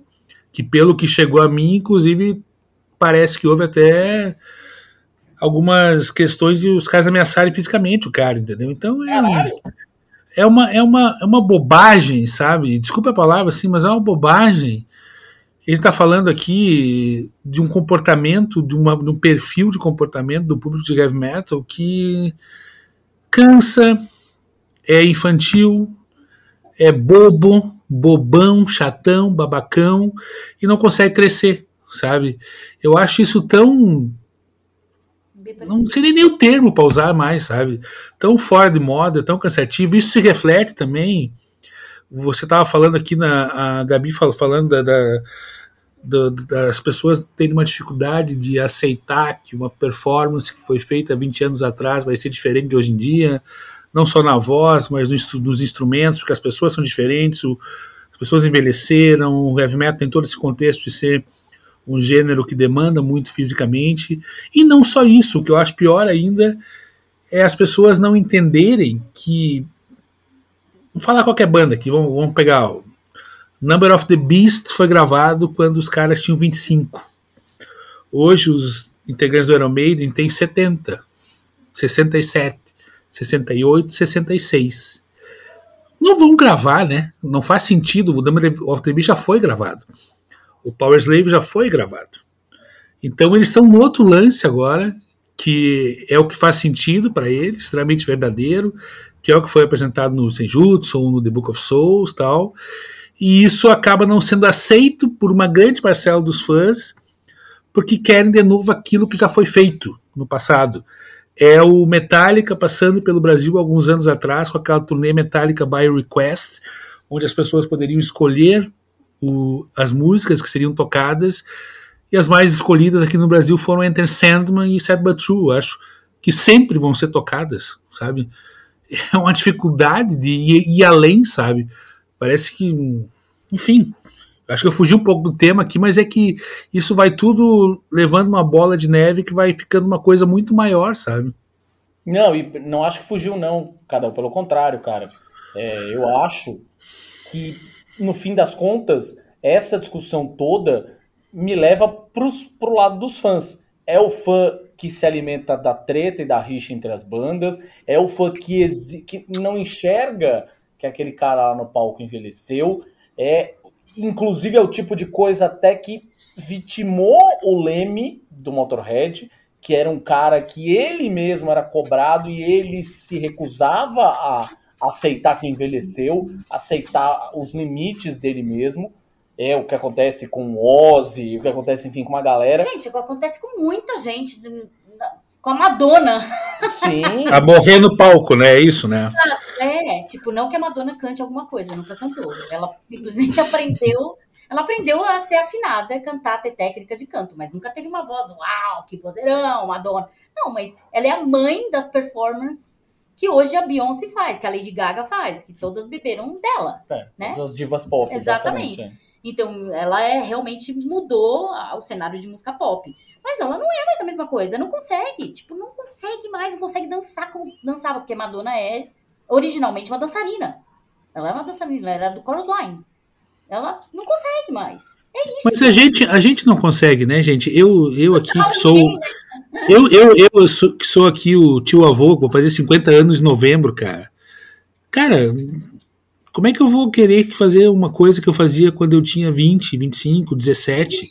E não, não faz nem mais, não faz nem mais sentido para minha vida, né? Enfim, eu, as prioridades são outras, a, a visão de mundo é outra, sabe? E isso se aplica aos músicos também. Sim, e, e, isso, e isso é uma coisa que me incomoda no, no, comportamento dos fãs, por isso que eu queria, na verdade, trazer o assunto fãs para cá também, né? É, porque isso, esse comportamento me incomoda e o comportamento de ter. E a, e a, outra coisa que é não curtir o momento, assim, saca? Os fãs de rock tem muito isso, de metal em específico ainda mais, que é não curtir o momento do show.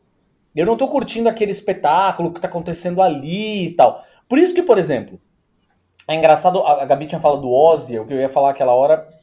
O Ozzy, Dave Mustaine, o próprio Tobias Summit, um Chico Buarque da vida trazendo para cá. Todos eles têm vozes estranhíssimas. É, estranhíssimas, estranhíssimas, estranhíssimas. Eu amo o Tobias, do Edgar e do Avantage, mas tem uma voz esquisitíssima. E ele lida muito bem com isso. Bjork. Bjork tem uma voz. E, por exemplo, o Tobias é um cara que eu acho que lida super bem com esse lance da voz dele. Quando eles estão em show e eles erram alguma coisa, eles dão risada e tiram sarro um do outro, não sei o quê. é isso, assim, sabe? Que você que tá assistindo, você tá curtindo aquele momento, aquele erro daquele cara, não tá no CD. E no próximo show não vai ter. É uma experiência única. Você tá ali acompanhando naquele aquilo. Momento. Naquele momento, o próximo cara que for ver um outro show em uma outra cidade vai não vai ver a mesma coisa. coisa. Então, isso que eu acho muito legal, saca? É, enfim, isso é uma coisa que me incomoda no fã. Essa. O fã de rock, principalmente, que é essa coisa de exigir que o cara toque nota por nota, igualzinho tá no CD.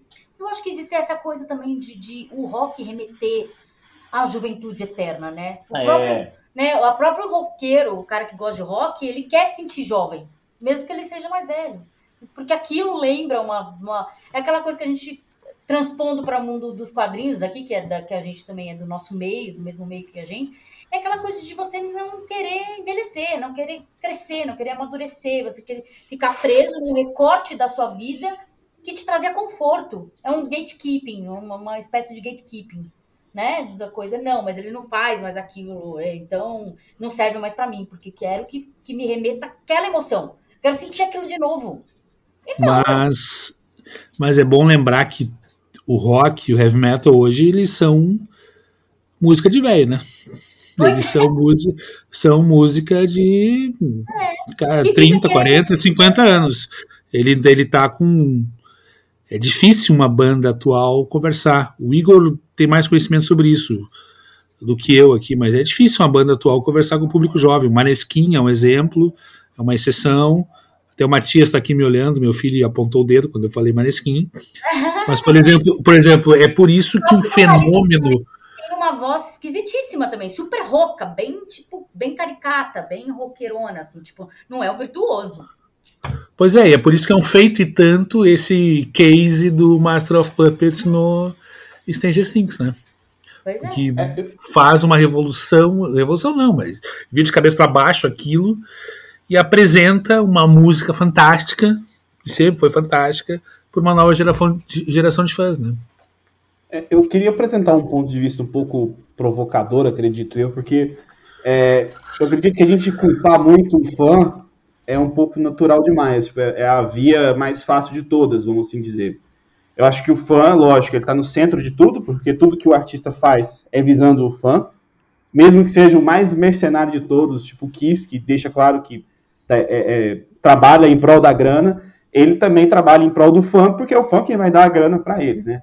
Então, eu acho que quando a gente é, é, observa muito o comportamento do fã, que está exigindo muito do, do artista, para ele soar como ele era 20, 30 anos atrás, a gente esquece que também tem muita banda, e isso inclui o caso da própria turnê do Edu, em que se é anunciado que se vai tocar um disco de 20 anos atrás na íntegra. A gente está vendo cada vez mais esse lance da turnê comemorativa. Outra banda, né, outros músicos de uma grande banda que passaram recentemente pelo Brasil, o Max e o Igor Cavaleira, passaram por aqui com uma turnê tocando o Roots na íntegra, celebrando os 25 anos do Roots. É, e lá fora eles vão tocar o, o, Beneath the Remains, a Rise, e eu não sei se eles vão tocar o Chaos AD. Estão tocando discos na íntegra, ou discos quase todos na íntegra. E tem várias outras bandas que a gente está observando que estão anunciando turnês de comemoração dos 20 anos de tal disco, de 30 anos de tal disco, de 40 anos de tal disco. É um caminho muito perigoso para você seguir, porque você está meio que prometendo que aquele disco vai, ser, vai rolar na íntegra, e isso não permite nem que você improvise, não permite nem que você deixe um pouco da sua criatividade aflorar ali no meio da performance.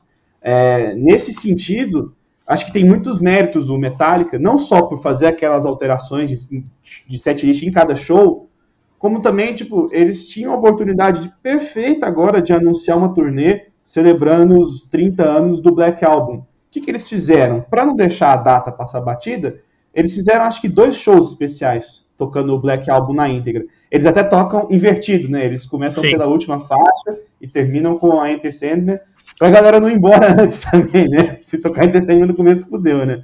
Mas o lance é que é, eles subvertem um pouco a lógica da parada.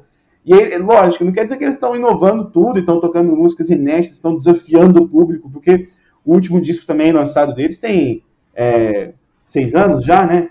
e eles têm atos muito longos entre os discos. Não é uma banda notória pela criatividade em estúdio de produzir músicas inéditas, mas eles não estão indo para o caminho mais fácil, eles estão mudando os setlists até com uma visão comercial, eles mudam os setlists para cada show, porque depois eles vendem a, o bootleg oficial desses shows no site. Então tem gente que de fato coleciona todos os shows, tem gente que compra todos os shows, porque também são setlists diferentes, momentos diferentes, performances diferentes. E de todos os shows que eu assisti aqui até agora, salvo exceções de bandas menores, né? Show grande que eu assisti até agora, o único que não teve nenhum VS, nenhuma gravação de apoio, nem backing vocal gravado foi o do Metallica. Então, muitas vezes as bandas não estão caminhando pelo, pelo trajeto mais desafiador, estão indo pelo caminho mais fácil, e eu acho que isso cria comparações. É, o próprio lance, o, o, o, lance do Angra com o Edu é muito simbólico, né? Porque, como o, o Ricardo havia comentado, eu nem sei se foi intencional, talvez tenha sido um mero acaso, as duas, a, banda Angra e a banda do Falasque anunciaram a mesma turnê, né, tocando o mesmo disco da íntegra. É lógico que tem depois também as diferenciações, né? O Angra toca outras músicas depois de tocar o Rebirth na íntegra, e o Edu toca o novo disco dele, o Vera Cruz na íntegra. Mas no caso do Edu especificamente, que eu tava lá, eu vi o show, eu vi que a parte do, do Vera Cruz como um todo foi mais animada do público do que a parte do Rebirth como um todo. Lógico, as músicas que foram mais apoteóticas foram Nova Era, Rebirth, claro, os clássicos, né? Mas a galera empolgou muito mais com o Vera Cruz na íntegra do que com o Rebirth na íntegra. Na hora de Judgment Day, por exemplo, só se percebia a galera meio que olhando pro lado, assim, porque o Edu também estava desafinando tudo nessa música, que é uma música de tons mais médios. E, sabe, não precisava. Ele meio que recorreu a uma, uma, uma válvula de segurança ali, que talvez não era necessário. Talvez se ele tocasse o Vera Cruz na íntegra primeira parte do show e segunda parte do show tocasse vários clássicos e tal da época dele com Angra, enfiasse uma música do Almar ali no meio, sei lá, tocasse aquela solo que ele lançou antes do Veracruz, The Glory of Sacred Truth, sei lá, qualquer coisa. É, talvez teria sido mais sincero. Isso também cabe um pouco ao Angra também, que tá legal, faz lá a sua turnê, faz o que quiser, né? todo mundo faz o que quiser, mas é muito cômodo você lançar uma turnê comemorativa de 20 anos, 25, 30 anos de um disco que você gravou, obviamente, há anos atrás, e criar essa expectativa. O caso do Edu ainda também é muito simbólico, porque você tem o Edu dizendo que resgatou as técnicas de canto do Rebirth, Sim. você tem o Aquiles dizendo em entrevistas que o DVD anterior que eles gravaram, né, o Temple of Shadows in Concert, com o Temple of Shadows ao vivo na íntegra, não foi lançado no Brasil porque, segundo ele, os músicos do, do, do Angra estavam com medo que o público comparasse as duas bandas. Olha o, o ponto que chega, sabe? Lógico que não foi por isso, né? Deve ter outras tretas lá. Mas você achar que o Angra impediu que o Edu lançasse o DVD do Temple of Shadows no Brasil, porque o público ia falar que a banda do Edu é melhor que o Angra, sabe? Talvez tenha um ou outro que vão fazer isso, mas não é por isso, sabe? Não é por aí a gente é, é, tá vendo os próprios músicos também criarem uma comparação muito forte ali. É, também pegando o exemplo do Max e do Igor que eu havia citado, não foi do show que eu assisti em São Paulo, mas acho que foi do show do Rio. Subiu o Jairo Guedes, da primeira formação lá do Sepultura, para tocar com, a, com o Max e com o Igor. E ao fim da música, o Max gritou: Esse aqui é o verdadeiro Sepultura, o verdadeiro Sepultura, sabe? É, é, criando aquela coisa que o outro é o falso, então, sabe? Então, é, os músicos fomentam muito isso mesmo quando não tem duas bandas dissidentes, você tem esse lance de anunciar uma turnê comemorativa de um disco que você sabe que não vai sair igual, você meio que promete uma coisa que não vai ser oferecida. O funk já muitas vezes acaba sendo bobão, especialmente no metal, que é muito bobão, meio que se ilude com essa história. E você tem essas guerras intermináveis na internet que muitas vezes, pelo que eu tenho observado, pelo que eu conversei com fãs que foram a esses shows que eu acompanhei, muitas vezes essa guerra é mais envolvendo gente que nem foi ao show, que está se baseando pelos vídeos e tal, e que já está tendo uma opinião tão forte, tão firme sobre as coisas. Lógico, o vídeo serve para você ter uma referência lá, para você saber o que vai rolar, se tá, tá mandando mal, tá mandando bem, tem um playback, não tem, etc. Tá, beleza, se informa por isso. Mas você vai ter uma opinião tão forte, sabe? Tipo, esse cara tem que se aposentar, porque ele mandou mal no show de, de Curitiba, sabe? Né? Chega num ponto muito forte da discussão, e acho que tudo passa pelo que o, artista está apresentando. Se ele conseguiu readequar sua proposta artística, se ele está se é, é, trazendo algo novo, se ele está desafiando o seu próprio público, ou se ele está simplesmente repetindo aquela mesma forma é, é a ele e tal. tanto de uma forma que a galera tá esperando que seja igual, e vai chegar num ponto que não vai Não, ser. você tem, todo, você tem toda a razão, Igor. Eu concordo totalmente com você. Eu não acho que isso seja essa cobrança venha só do, do público, não, porque o público compra o que o, artista oferece. É isso. É. Então ele realmente vai esperar se ele quer uma turnê de, de comemoração a um, um disco clássico, ele quer ouvir o disco clássico. Não, eu acho. e também tem, uma, tem a questão psicológica nesse, nesse, nesse, nessa equação também. Muitos artistas não aceitam que estão envelhecendo, não querem. Exato. Por, por, por, por, por vaidade, por. Né? Ou então por, por. né? Porque não é fácil a gente encarar de frente a Sim. nossa própria, nossa própria falibilidade. Não é fácil. Então. Realmente, tem um lado do artista também que fala, não, a gente vai conseguir, vamos lá. E não, amigo, né? Não, eu acho que as coisas. Eu concordo totalmente com o Igor também. Acho que as coisas se retroalimentam. Enfim, uma coisa vai alimentando a outra, não é um. Não é um. né, Mas o, o que eu acho foda, e é isso sim eu concordo 200% com o Igor, é justamente essa coisa de se alguém pode quebrar essa corrente de retroalimentar, ou seja, eles vão alimentando o fã com essa informação de que eles vão tocar o, o, o, o disco na íntegra e o fã exigindo que eles querem vão tocar o negócio igualzinho no CD e vira uma, uma bola de neve. Quem pode quebrar esse ciclo é o artista. Sim. O artista quebra esse ciclo. É ele que vai dizer, não, foda-se. Eu vou tocar do jeito que eu quiser, vou tocar a hora que eu quiser, vou enfiar uma música no meio aqui, sei lá, e, e- tá tudo bem, assim, entendeu?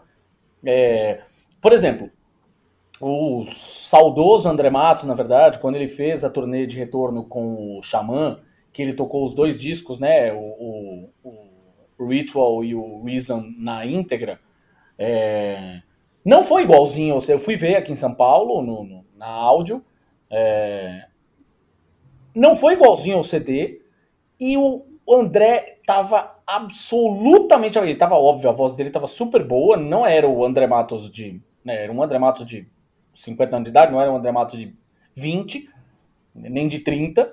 é, mas, de qualquer forma, ele ainda tava numa, numa, numa forma super boa, não sei o que, mas os, os pequenos erros que foram acontecendo ao longo do show, ele cagou e andou, assim seguiu o jogo numa boa, deu risada, brincou com a plateia. O carisma compensou tudo, assim, sabe? O show. O show compensou tudo. Esse é o grande ponto. A gente chegou em uma hora de, de, de papo aqui. Eu queria fazer, na verdade, eu tenho duas perguntas que eu queria muito ouvir, duas perguntas finais que eu queria muito ouvir a opinião tanto do Ricardo quanto do Igor. A primeira delas é: em assistindo um show, vocês vão lá ver um show flagrantemente teve um caso, não obviamente um, de novo, não Milli Vanilli, não tô falando sobre isso. Não é essa a ideia, não a Britney Spears no Rock in Rio de 2001, não é disso que eu tô falando, mas flagrantemente tem, sei lá, um pedaço que tem um playback. Isso incomodaria vocês se sentiriam enganados? Deixa eu começar pelo Igor, ordem alfabética aqui. Cara, eu acho que hoje em dia não tem como você se sentir tão enganado assim, porque a gente acaba ficando sabendo, né? A menos que seja o primeiro show da tour. Aí vai ser um acaso gigante, né? De você pegar de fato o primeiro show da tour e perceber. É, e mesmo assim pode ser que você já saiba antes disso. Vou pegar um exemplo do Kiss. É, eu estive no show aqui em São Paulo. É, Tem-se uma, uma suspeita gigantesca de que o Paul Stanley está fazendo playback. É, tem vídeos na internet e tal. Tem um cara que chegou a pegar vídeos de seis shows diferentes e colocar tudo pareado no mesmo minuto, no mesmo segundo e tal, para mostrar que ele está cantando exatamente a mesma coisa nos seis shows. Ou seja, isso é impossível. É humanamente impossível você cantar exatamente igual, com as mesmas pausas, as mesmas variações e tal, em seis shows diferentes. Sempre vai ter uma, diferença, uma diferençazinha. É, para mostrar que estava cantando com playback e tal. Chegou na hora de assistir e tal. Eu não consegui perceber isso de forma muito evidente. É, não sei se é uma nova tecnologia onde o cara canta e sei lá, tipo, tem um autotune digital lá, ou se é realmente gravado e ele decorou o show inteiro, né? É, mas assim, o, o, o, próprio Paul Stanley, antes do, do, de iniciar essa turnê de despedida, já havia algumas suspeitas porque ele tinha feito um cruzeiro, né, com o Kiss Cruise lá, né, o cruzeiro oficial da banda, que já estava mostrando ali que estava meio pré-gravado, sabe? Então, tipo, a chance de você ser surpreendido e, consequentemente, sentir-se enganado por um playback na era digital, onde você tem registro de tudo e basta você dar, um, dar um Google lá atrás, você vai ter informação, é, é, muito pequena. Eu tive, essas, eu tive essa experiência com o Kiss que, tipo, observando os shows pré-playback, foram os shows de 2018 e tal, que tem um vídeo muito específico de um show em Barcelona, que o povo ali, ele não consegue cantar, assim, você fica com pena assistindo, você fica assim, para, para, você vai morrer, sabe? Então, sei lá, eu tive uma experiência agradável com um show que aparentemente foi no playback. Considerando que era a turnê de despedida da banda, que é a minha banda favorita, que já tinha muitos amigos meus lá, sabe? Era uma, uma, uma, um cenário de celebração ali que a música era, ao mesmo tempo, o principal e, era só o background, ao mesmo tempo. É, é, eu estava lá pela música, mas a música era o pano de fundo para outras coisas muito legais que estavam rolando ali, até em termos de vida pessoal, né, de, de amigos e tal, que eu pude reencontrar e tudo mais. Então, assim, há casos e casos, né? Há casos onde você já, já vai esperando. Na maioria dos casos, acredito eu, você vai esperando que vai ter o, o playback, você até quer tirar a prova. Será que foi mesmo? O show do Edu, até por eu ter ido a trabalho, foi muito nessa pegada. Eu fui assistir meio que para observar se estava rolando mesmo ou não. Era um, de, um, dever profissional, né, de certa forma ali, porque era um assunto que já estava sendo comentado. Eu já sabia que ia rolar. Se, né, considerando os vídeos da internet. Até fui surpreendido, porque pelo que eu percebi, não rolou playback. Então, assim, há casos e casos, situações diferentes e tal. É, eu, como público, dificilmente me sentiria enganado, mas eu também não sirvo de base, porque como eu estou trabalhando com, com isso, né, como jornalista dessa área, dificilmente vão me pegar de surpresa. Acho que essa pergunta teria que ser feita talvez para um, um fã mesmo, um cara que é, não produz conteúdo na área e que é, pode ser pode acabar sendo enganado, pode acabar pintando por acaso aí no show e não estava acompanhando antes e acaba sendo surpreendido, sabe? Fala, Ricardo. Cara, acho que é isso que o Igor colocou na parte final dele, quando tu vai num show que tu. Tu assistir um show de uma banda que tu é muito fã e tal, tá acontecendo tanta coisa ali ao redor, tá acontecendo a música, tu tá tendo a emoção de ver o, o teu ídolo ao vivo, tu tá vendo o cenário, tu tá vendo o clima, tu tá encontrando as pessoas, tu tá contagiado pelo ambiente. Então, eu acho que se não for algo é, muito, extremamente ostensivo, assim, não atrapalha, não atrapalha. Eu acho que até em certos pontos complementa. Fica até melhor, né? E aí a última pergunta, essa é a pergunta de um milhão de dólares, que eu, enquanto. Eu ainda me considero fã da banda, enfim. Eu queria saber a resposta de vocês antes de, de, de pular para a próxima, vocês dois aí, Thiago e Gabi. Vocês vão fugir, não. Boa, ah, boa. Ah, boa. Tá bom. Ok, boa, boa, boa, boa, boa, boa. Cara, na verdade, assim, sobre a experiência, né? Para ser muito honesto, concordo totalmente com o que você falou, ou seja, é difícil ser, ser apanhado de surpresa, mas vamos, vai que acontece. Cara, depende muito do show. Assim, se eu tiver envolvido naquilo, se for um show de verdade, e aí show, quando eu falo, é de apresentação mesmo, assim, sabe? É a luz, é o, o, os fogos de artifício, é aquela coisa showzão, assim, é, saca? Tipo Lady Gaga, Madonna, o show do Kiss, com. com cuspindo fogo, cuspindo sangue, pendurado no, na corda lá, sei lá. Essas coisas todas para mim são muito mais o show do que efetivamente se o cara tá cantando tão assim. Se eu percebi, eu acho que eu vou passar meio batido, assim, sabe? Eu acho, eu, eu não, não sei se, se, se, era uma coisa que me, me incomodaria tanto. Me incomoda, de fato, mais, por, pelo lado que eu tinha falado antes, me incomoda de fato, mas eu senti que aquele cara precisa fazer aquilo. Uhum. Isso me incomodaria mais. Não é tanto o show, eu não, não perderia o show, não chegaria em casa, puta, na naquela hora, daquele agudo daquela música, ele usou um playback. Que merda. Não, mas eu voltaria triste pelo cara, assim, entendeu? Pô, porra, que bosta ele, ele se sentir obrigado a isso. Uhum. Né? Por, por, uma série de questões que a gente discutiu aqui. Eu também tenho a mesma, tenho a mesma opinião. Eu acho que eu tendo a ser um pouco mais misericordiosa com os artistas, justamente porque eu sei o perrengue que é. E eu acho que eu fico, ficaria. Eu acho que quanto mais a sério o artista se mostrar, né, querer se levar, mais eu pego o bode. Entendeu? Eu acho que se for, é, se for uma, um, um, um, cantor que, que, tipo o David Coverdale, tá sabendo que ele não consegue mais cantar o que ele cantava, e aí ele brinca, de, faz a performance, joga rosa, lá manda beijo pra galera, faz as, os tweets engraçadinho dele, toda aquela coisa, eu sou muito mais afeita a falar, puta, é o David Coverdale, foda-se, eu já vi esse cara cantar no auge, e ele cantava para um caralho, amava, amava a voz dele.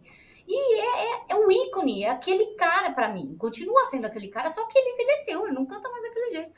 Então eu, não, eu vou meio que não esperando muito, sabe? E eu acho que quanto mais forçada fica a situação, quanto mais o artista quer se levar a sério, mais eu pego o bode, e aí eu não, não e aí não tem jeito. Aí eu vou ficar puta porque o cara quis performar uma coisa que ele não tem mais condições.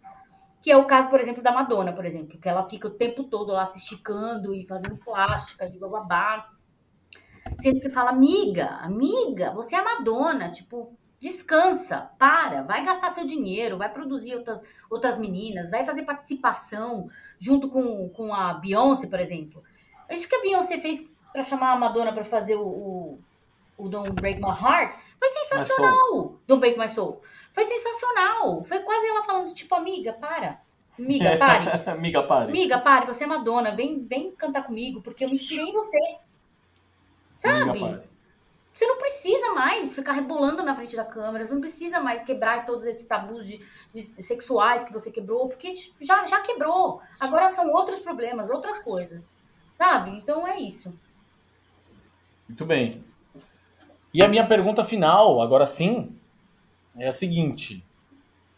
Como eu estava falando, eu ainda me considero né, fã da banda e tudo mais, né, consigo me considerar fã da banda. Existe solução para o Angra Verso? Você fala em que sentido? Ah, você acabar de vez com essas tretas, pelo amor de Deus! Cara, assim, são tretas tão. Lógico, né? Eu não sei a fundo, né? Não, não sou eles para saber, mas me parecem ser tretas tão bobas que são tretas do tipo. Talvez você ligue pro cara para conversar e converse com ele por duas horas, sabe? E aí você vê que não é aquela coisa tão assustadora. Não parece ser uma coisa assim irreconciliável, sabe? Até pelas reações dos fãs serem tão bobas, você percebe também que os músicos também são muito bobos nessa, nessa treta aí. Talvez seja uma coisa muito mais fácil de se resolver. Depende deles quererem, né? Entrou um elemento agora também na treta, né? Que, que pelo que estamos passando aqui dos prints que chega e tal, é o próprio empresário do Angra, o Paulo Barão, que está também se envolvendo nessa situação, fazendo algumas provocações e tal, é, com lance de playback, provocando o Edu, pelo menos chegou um print aqui dele fazendo um post ele foi no show do Iron Maiden e, e, e colocou assim na legenda, tipo, o Bruce Dixon canta muito e tal, não sei o que, sem. E botou um monte de pontinhos, assim, que acho que ele queria dizer playback, mas não, não podia, né? Chegou um outro print dele dizendo que é, é, postou uma foto com o Fabio Leone e tava lá assim: Fabio Leone, esse é um cantor de verdade. Aí depois parece que foi editado para colocar Fabio Leone, esse é o mago de verdade. E aí teve o lance do primo Eduardo também, envolvendo ele, que depois ele se explicou, falou que ele tem de fato um primo Eduardo, mas que era um post lá que ele estava provocando, supostamente, o Edu, dizendo aqui, ah, aqui, ó, vem, vem participar, aqui é sold out, sabe? Enfim, aquele tanto de treta lá envolvendo o Paulo Barão, que também provoca, é um, um sujeito que está orbitando no Angra Verso, ele não faz parte das bandas, mas ele voltou o Angra, e aí tem uma treta também envolvendo ele. E aí tem as outras provocações. É, é, depende dos caras, velho, sabe? Se pegar para conversar, não é como se um tivesse cometido um crime contra o outro, não. Parecem ser diferenças criativas e tal, que separaram eles, uma questão também da, da voz do Edu, que já não estava dando mais para ficar no Angra, e foi bom para todo mundo ele ter saído. É, e aí ficou nessa, né? Ninguém se reconciliou. Houve uma tentativa, né? Teve um período em que o Edu até tocou junto com com o Angra, participou de alguns shows, acho que em 2014, 2015 e tal. Mas depois houve a treta lá do nome da turnê anterior, né? Que era The Angra Years, aí o Rafael mandou uma notificação, notificação extrajudicial para mudar o nome, ao invés de ligar. Aí todo mundo ficou rompido a partir disso, né? A treta veio de vez. E assim, não parece uma coisa tão difícil de resolver, sabe? É uma questão realmente de parar e conversar. Se mesmo assim isso ainda continuar com treta de fã, tipo, vamos supor que eles façam as pazes, né? Tá todo mundo na boa agora, de vez em quando um participa do show do outro, eles interagem nas redes, sei lá, são amiguinhos agora. Se mesmo assim continuar a treta de fã, a culpa é 100% do fã. Porque a gente vê, a gente comentou antes, né, que o artista acaba fomentando isso, e no caso específico dessa treta do, do Angraverso, é muito fomentado pelos próprios artistas, né? Essa coisa de visionista, né? É, se mesmo assim continuar a treta entre os fãs, aí você pode culpar os fãs 100%, porque não vai ter sentido nenhum. Já não faz sentido agora fica comprando treta do outro, né? Se os artistas têm treta, deixa eles tretarem para lá, você não fica comprando briga, né? Mas já que eles estão fomentando isso, pelo menos você tem esse atenuante, né? Os fãs estão sendo influenciados pelo artista e tal. Nesse caso, se houver uma, uma pacificação aí, e, e, mesmo assim rolar treta né, entre fã e tal, né, brigando por causa de ah, Angra é melhor que Edu, Edu é melhor que Angra, etc. Pode parar, fecha as portas do metal de vez e existe. Fala, Cadão. Cara, é, acho que tem personagens aí que são muito protagonistas de todo esse processo, todo esse ambiente tóxico que é o Angraverso, sabe? O Igor citou o Paulo Barão, eu cito o, o Aquiles, que é difícil, o Rafael parece que tem é, meio de lua assim com algumas coisas. O Edu também não é muito levar uh, desaforo para fora, para casa. Tem o lance dos fãs que tem muito pseudo influência, muito canal no YouTube que fomenta isso para ganhar view, entendeu? Tem muito, infelizmente, muito, muito canal grande, inclusive, para que fica fomentando essas discussões que eu acho extremamente infantis. Mas, ao mesmo tempo, a gente tem exemplos, por exemplo, tu vê o, o, Kiko, o Kiko Loureiro saindo fora de todo esse contexto, de todo esse ambiente, e não só por estar tá tocando no Megadeth há bastante tempo, mas se afastando desse ambiente tóxico do, do, do, do metal brasileiro e se mostrando uma pessoa muito mais madura no, no contato com os fãs, na comunicação através do, dos seus canais, entendeu? Você vê o Angra com uma banda com músicos absolutamente incríveis. O baterista, o Bruno Valverde, tocando agora com o Rich Cotts e com o Adrian Smith. Não é qualquer baterista que quer fazer isso. Tem um baixista como o Felipe Andreoli, que é um dos maiores baixistas do mundo, agora tocando com o Sons of Apollo, porque o baixista do Sons of Apollo não quis vacinar para tocar aqui, enfim. Cara, eu acho que respondendo a tua pergunta de maneira direta, não vai acabar porque eles são muito imaturos, todos eles são adolescentes de 50 anos que usam todo esse, esse contexto para, infelizmente, promover de maneira errada o trabalho. O trabalho é muito bom, eu gosto muito dos álbuns recentes do Angra, já falei que gostei muito do, do, do disco do Edu Falaschi, mas eu duvido, duvido, duvido que isso vai acabar tão cedo. Tem muito ego envolvido, tem muita bobagem, muita picuinha, muita infantilidade em músicos que eu vou ser bem infantil também e dizer que são os bobões, cara. São os bobões, porque não tem outro termo para falar todo esse processo e os fãs, infelizmente, embarcam junto nessa briga eterna. Era isso. Gente, quero agradecer demais esse papo aqui, mais um papo incrível com vocês.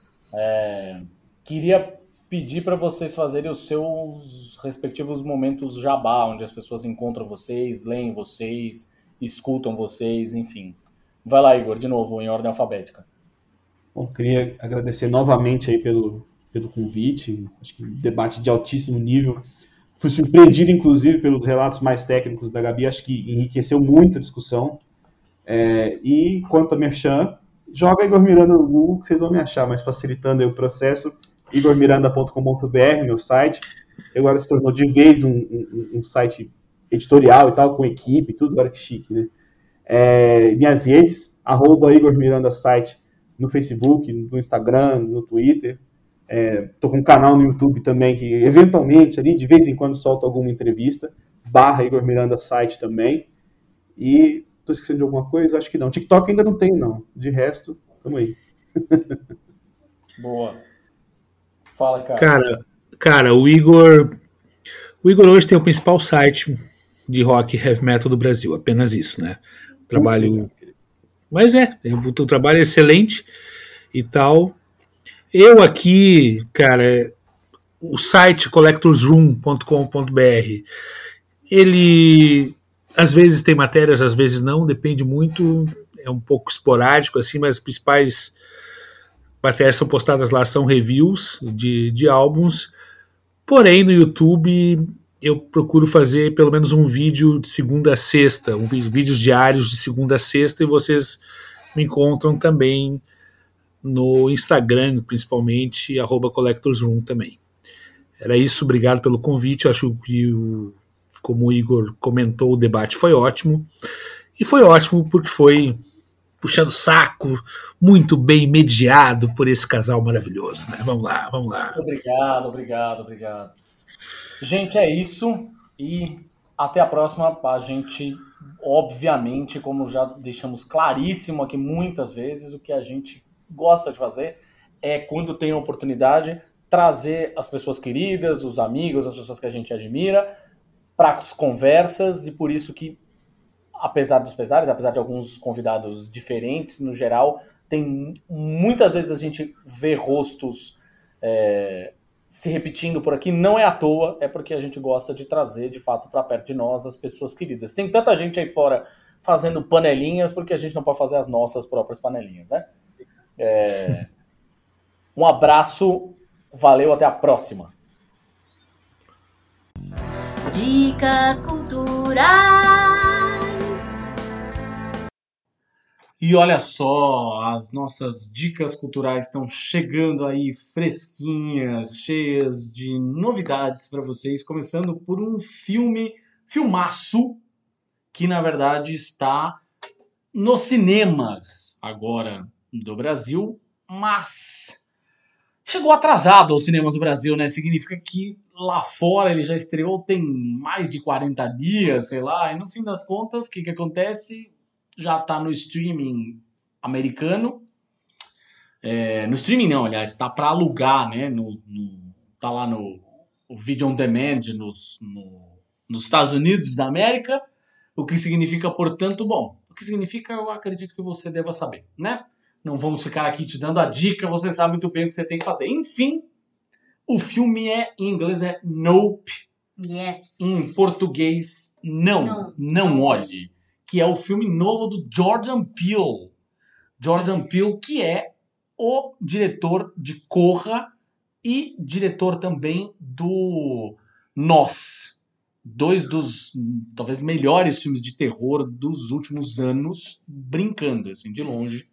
E o Jordan Peele em si, se você quiser olhar para a carinha dele, enfim, ele já ele ele era, ele era comediante, na verdade, né? Com o Peele Kell, enfim, que era o programa de humor que ele fazia. É, mas se você quiser olhar para a carinha dele, você pode entrar na Amazon nesse exato momento procurar a nova versão do Além da Imaginação. Ele é o, o apresentador Sim, da, da nova versão do Além, do Além da Imaginação.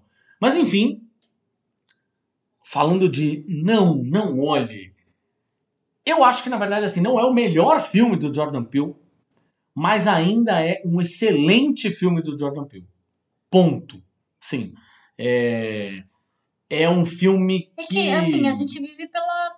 Porque tem essa coisa da sombra da, do, do Corra. né? O Exatamente. Corra é muito bom. É muito bom. E veio naquele momento, É, né, no no momento, momento do, certo. do é. Black Lives Matter. Então ele ganhou uma. Ele ganhou uma projeção e um peso muito grande. Muito grandes. E aí, o, o- mesmo assim, mesmo não tendo essa projeção e toda essa coisa que o Corra ganhou, que lançou o Jordan Peele nessa, nessa como um dos grandes nomes do terror, e um homem negro também, que é um terror feito por negros também. Não é para negros, tá? É para todo mundo. Porém, ele trata, óbvio, dos assuntos que competem aos negros também, óbvio. Ele dá, vai dar, óbvio, a, a, a preferência e a, a pro- protagonismo pros negros. É, o filme. O, o, o Corra, na verdade, é um filme que é essencialmente sobre o terror do racismo, É, né? é o terror, nossa, é um terror Mas o nós nem tanto. Não, tem, uma, tanto, tem um, um elemento mais universal. mais universal. E o, o, o, Nope, né? Também o não, não, ele é, não tem também, também. é, assim, não tem. A única coisa que é, é exatamente isso. Por ele ser um, um, um ativista, ele, óbvio, dá protagonismo a, a, ao. Como é que fala? A equipe negra, óbvio. Né? Então, tipo, os atores são negros, as pessoas que participam, a maioria delas é negra. Não existe só negros no elenco, no entanto, porém, é isso, os protagonistas são negros. E tá mais do que certo. Óbvio, claro. né? Durante tanto tempo, os negros foram ofuscados aí, foram relegados, foram vítimas de racismo e cacete, tem que realmente colocar os caras. E é sensacional. O filme é sensacional. Acho que uma coisa muito legal do filme, a gente tava até conversando com amigos nossos que estiveram em casa no último final de semana, assim, beijo, Edu, o homem da voz da vinheta do Imagina pega no olho. é, é o que, que você ouve aí na nossa vinheta é o Edu, Edu Pereira. Ele. O Jordan Peele fez certíssimo, na verdade, de revelar muito pouco sobre a trama do filme nos, nos trailers e afins, mas curiosamente, não estamos falando de uma trama tipo Shyamalan, ou seja, que tem um final surpresa, uma coisa. Não. É um lance que você vai degustando e vai descobrindo junto com os personagens, isso é muito legal. Mas não tem aquela grande surpresa ou uma virada tal. É simplesmente quando você descobre uma determinada coisa, você descobre junto com os personagens e vai descobrindo junto com eles, não tem ninguém te fazendo uma explicaçãozinha super didática, você simplesmente descobre, é visual o jeito que você descobre. É, Mas o ponto é que o você não tem a necessidade de uma surpresa e nem a necessidade do susto. O filme, ele, na verdade, é um filme de maior tensão do que efetivamente de filme de jump scare, de você dar pulos na cadeira ou qualquer Sim. coisa assim, né? É, é um filme essencialmente sobre um sobre sobre legado, sobre cinema, é, sobre estar na indústria. Eles estão lá em Los Angeles, de alguma forma estão presentes os personagens, estão lá dando é, continuidade ao legado do pai que trabalhava na indústria de, de cinema com cavalos, né? Os cavalos que ele cria, é, que ele criava e que os filhos passaram a criar, são cavalos que são usados em filmes, em comerciais e afins. E é isso que você precisa saber. O resto você vai descobrindo junto com os próprios personagens. Daniel Kaluuya tá no filme, Sim. tá excelente, inclusive. É um puta filme. Não, não olhe. Aí a gente tem a série que acaba de estar no segundo episódio do na Sim, HBO segundo Max. episódio. No momento que Então, estamos gravando, está no segundo episódio. É a Casa do Dragão. É aí a prequel, frequência. Não, frequência não, Thiago. Porra! Nossa, que coisa feia. Parece, Essa palavra é horrorosa, é, enfim. parece falar um palavrão. É uma história que se passa 120 e poucos anos antes, Antes do Game of Thrones, do Game of é. Thrones. Então é, um É. spin-off do Game of Thrones, né? Isso é uma, uma- uma história prévia. História Pronto, prévia, pronto. história prévia, isso. É uma história Olha que bonito, prévia. História prévia.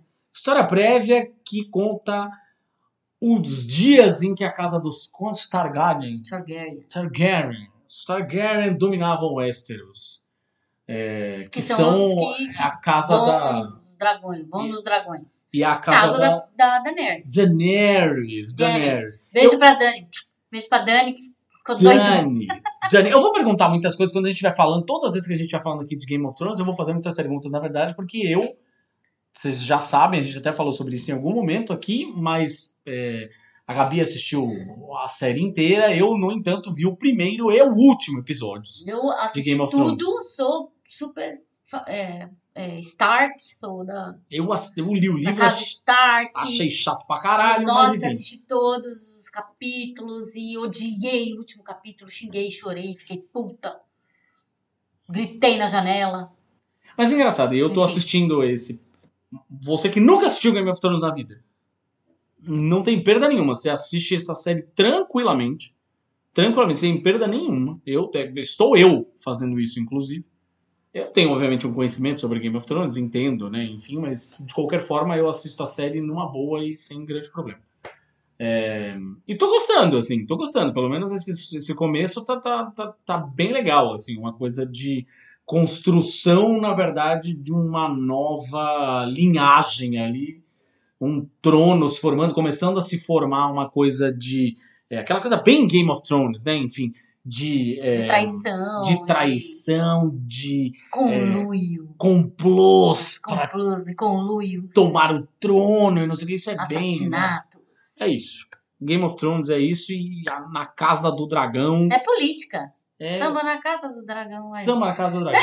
Tem. É política pura, gente. É Tem- só que na, né, naquele. A gente ia falar naquele tempo podia assassinar pessoas. Como se hoje não. É, e naquele. Não é aquele tempo porque não é uma série histórica, né? Tem É, dragão, né, Exato, gente? é uma série fantasiosa. É, né? de fantasia. Porém, tipo, é isso, né? Política pura. Tem política. Pelo poder, tem sexo. Tem sexo, tem sangue. É Game of Thrones, puro. É gore. No, primeiro capítulo já tem sangue espirrando na tela já. E as perucas estão bem melhores. né? Perucas muito melhores. Você sabe que uma série tem que ser medida. A qualidade de uma série tem que ser medida, tem ser medida pela qualidade de suas perucas. E melhorou bastante de Game of Thrones pra cá. Muito bem. Mas assim, é... não percam, aliás, se você está ouvindo, não sei quando você vai ouvir esse, esse podcast, a gente vai fazer uma.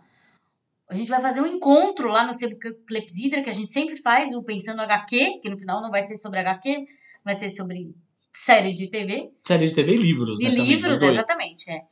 Que vai ser Rinha de Espadinha. Então vai ser Game of Thrones versus Senhor dos Anéis. Que Olha aí. que vai estrear a série logo aí, semana, essa semana. Então, dia 8 de setembro, se você mora em São Paulo ou está em São Paulo, sei lá, dia 8 de setembro, uma quinta-feira, Clepsidra. às 8 da noite, lá no Sebo Clepsida. A gente fala nas nossas redes sociais também, nas redes sociais do Imagine, que a gente lembra a respeito, mas A gente vai falar de Game of Thrones. ó. você tá Casa convidadíssimo para ir lá pra gente discutir Game of Thrones, Casa do Dragão, Senhor dos Anéis, Anéis do Poder e a porra toda. Bom, o gibi dessa semana é uma coletânea de um dos meus personagens favoritos, é, que está saindo aqui no Brasil pela editora Heróica. É, chama As Novas Aventuras. É uma coletânea do Rocketeer. Rocketeer é um personagem incrível, criado pelo Dave Stevens, que gerou, inclusive, aquele é, filme ali legal. por inclusive. volta do, do- dos anos 90, é, que é um filme com o Timothy Dalton e, enfim, é um filme que o Timothy Dalton é o vilão do filme. É, cara, é um personagem de gibis pulp, é, que são aqueles, aquelas histórias de é, aventura, terror e afins, e ele é basicamente um cara com um capacete e um foguete nas costas, dando porrada em nazista. É, E o gibi, tanto o gibi quanto o filme se tornaram super cult e este, essa coletânea, As Novas Aventuras, na verdade, traz um monte de gente foda, um monte de gente foda, é, fazendo histórias, cada uma delas, todas elas inéditas no Brasil, totalmente inéditas, com cerca de oito páginas aí cada uma. Então tem gente como Darwin Cook, Dave Gibbons, John Cassaday, Kurt Busiek, Mark Wade e o Mike Allred, entre outros. É, a capa é do Alex Ross. E tem ainda um conto, olha só, um conto ilustrado pelo Bruce Timm, que é o criador da série do Batman, do Animated Series, e esse conto é escrito por um sujeito chamado Joe R. Lansdale. O Joe Lansdale foi o, o- ele roteirizou alguns episódios do Batman Animated Series, mas ele é conhecido por ser o cara que escreveu um livro que se tornou um filme sensacional, Bubba Hotep. Ah, maravilhoso, Bubba Hotep. Então, Inclusive, eu falei, quando eu falei do Elvis aqui, eu falei, assistam Bubba Hotep. Falei, tipo, gente, esse filme é sensacional. é, Rocketeer, As Novas Aventuras, volume 1, ou seja, temos já aí a promessa, inclusive, já de ter novos volumes dessa, dessa série. Já está aí à venda em tudo que é loja, enfim. Editora Heróica. E para completar, a gente tem aqui um descasso daqueles assim de ouvir aplaudindo, chamado Starlight and Ash, que é o disco novo do Oceans of Slumber. O Oceans of Slumber é uma banda muito boa que infelizmente é pouco falada ainda, mas deveria demais ter o seu espaço. Oceans of Slumber é uma banda americana é, do Texas, que é uma banda que, bom, tem muita gente que define os caras como uma banda de metal progressivo, eu discordo para um caralho. Eu acho que eles. Eu, eu nem consigo, na verdade, dizer que os caras são uma banda de metal. Tá? Esse disco novo, inclusive, é, é um disco que é absolutamente, tranquilamente ouvível e escutável por quem gosta de boa música, de música bonita, ponto. Assim, é um disco com melodias intrincadas, complexas, talvez por isso as pessoas associam os caras ao, ao metal progressivo, ao rock progressivo, metal progressivo, whatever, tanto faz. Mas, cara, é uma banda que desde 2014 tem como vocalista a Kame Gilbert. A Kame Gilbert é uma preciosidade, é uma força da natureza. O jeito que esta mulher canta, quando a gente fala de mulheres em bandas de metal, de novo, tô falando, Oceans of Slumber não é uma banda pesadona, não sei o que, não, não é por aí. É uma coisa bem climática, bem onírica e tal. Mas, quando a gente fala de mulheres cantando em bandas de metal, geralmente a gente costuma associar três tipos muito distintos, assim. Ou a mina que canta um metalzão mais tradicional, ou a mina que canta gutural, tipo a Fernanda Lira do, da, da Cripta, ou a, a vocalista do Ark Enemy, enfim. Ou aquelas que cantam numa pegada mais lírica. A Tarja, é, a, a Simone Simmons do, do Épica, não sei o quê. O esquema da Cami Gilbert é uma coisa completamente diferente. A voz dela é uma voz quase R&B. É, quase soul, assim, sabe? Tem muito de soul music na voz dela. E quando ela quer ser agressiva, ela é pra caralho. Mas ela tem uma limpeza, um groove na voz que é sensacional. E, gente, além de ser uma mulher liderando uma banda de rock, de rock mais pesado, enfim, ela é uma mulher negra, o que é infinitamente mais raro. Não deveria ser, é uma merda que a gente tenha que falar disso nestes termos, mas infelizmente ainda é muito raro. E ela é sensacional. Oceans of Slumber. Escutem, é uma puta banda. Uma puta banda. O disco já tá aí em todas as plataformas para vocês escutarem, assim como está também. Ou imagina se pega no ouvido, você já sabe, você escuta a gente no Spotify, Deezer, no Google Podcasts, Apple Podcasts, Amazon Music, você escuta a gente no Orelo, aquela, aquela plataforma que você vai lá, escuta, dá um play, pim, pinga os centavinhos. Pim, pinga os centavinhos para nós. Você também no Orelo, se você quiser, você pode ir lá e assinar o nosso plano para apoiar recorrentemente, fazer um financiamento coletivo recorrente para apoiar o Imagina se pega no olho e apoiar também por tabela o Imagina se pega no ouvido, que é o nosso podcast filhote spin-off que a gente faz aí entrevistas musicais sobre paixões musicais, sobre discos favoritos, shows incríveis que marcaram a vida das pessoas. A gente conversa com um monte de gente legal. Pois é, ajude a gente, gente, que a gente faz uns vídeos para vocês. Faz vídeo, faz newsletter, o que, é, que tiver afim. manda mimo. Faz, manda mimo, é isso, gente. Faz, faz um canal no, no Telegram, sei lá, no WhatsApp, pra só ficar discutindo, sei lá, música. Tanto faz. Ah, é. Doutora Pop, que seja. Vamos, vamos, vamos que vamos. Sim. Ajuda nós pra gente crescer todo mundo junto. Em vez de ajudar a gente arrombada, ou gente que já é enorme, ajuda aí quem tá realmente precisando.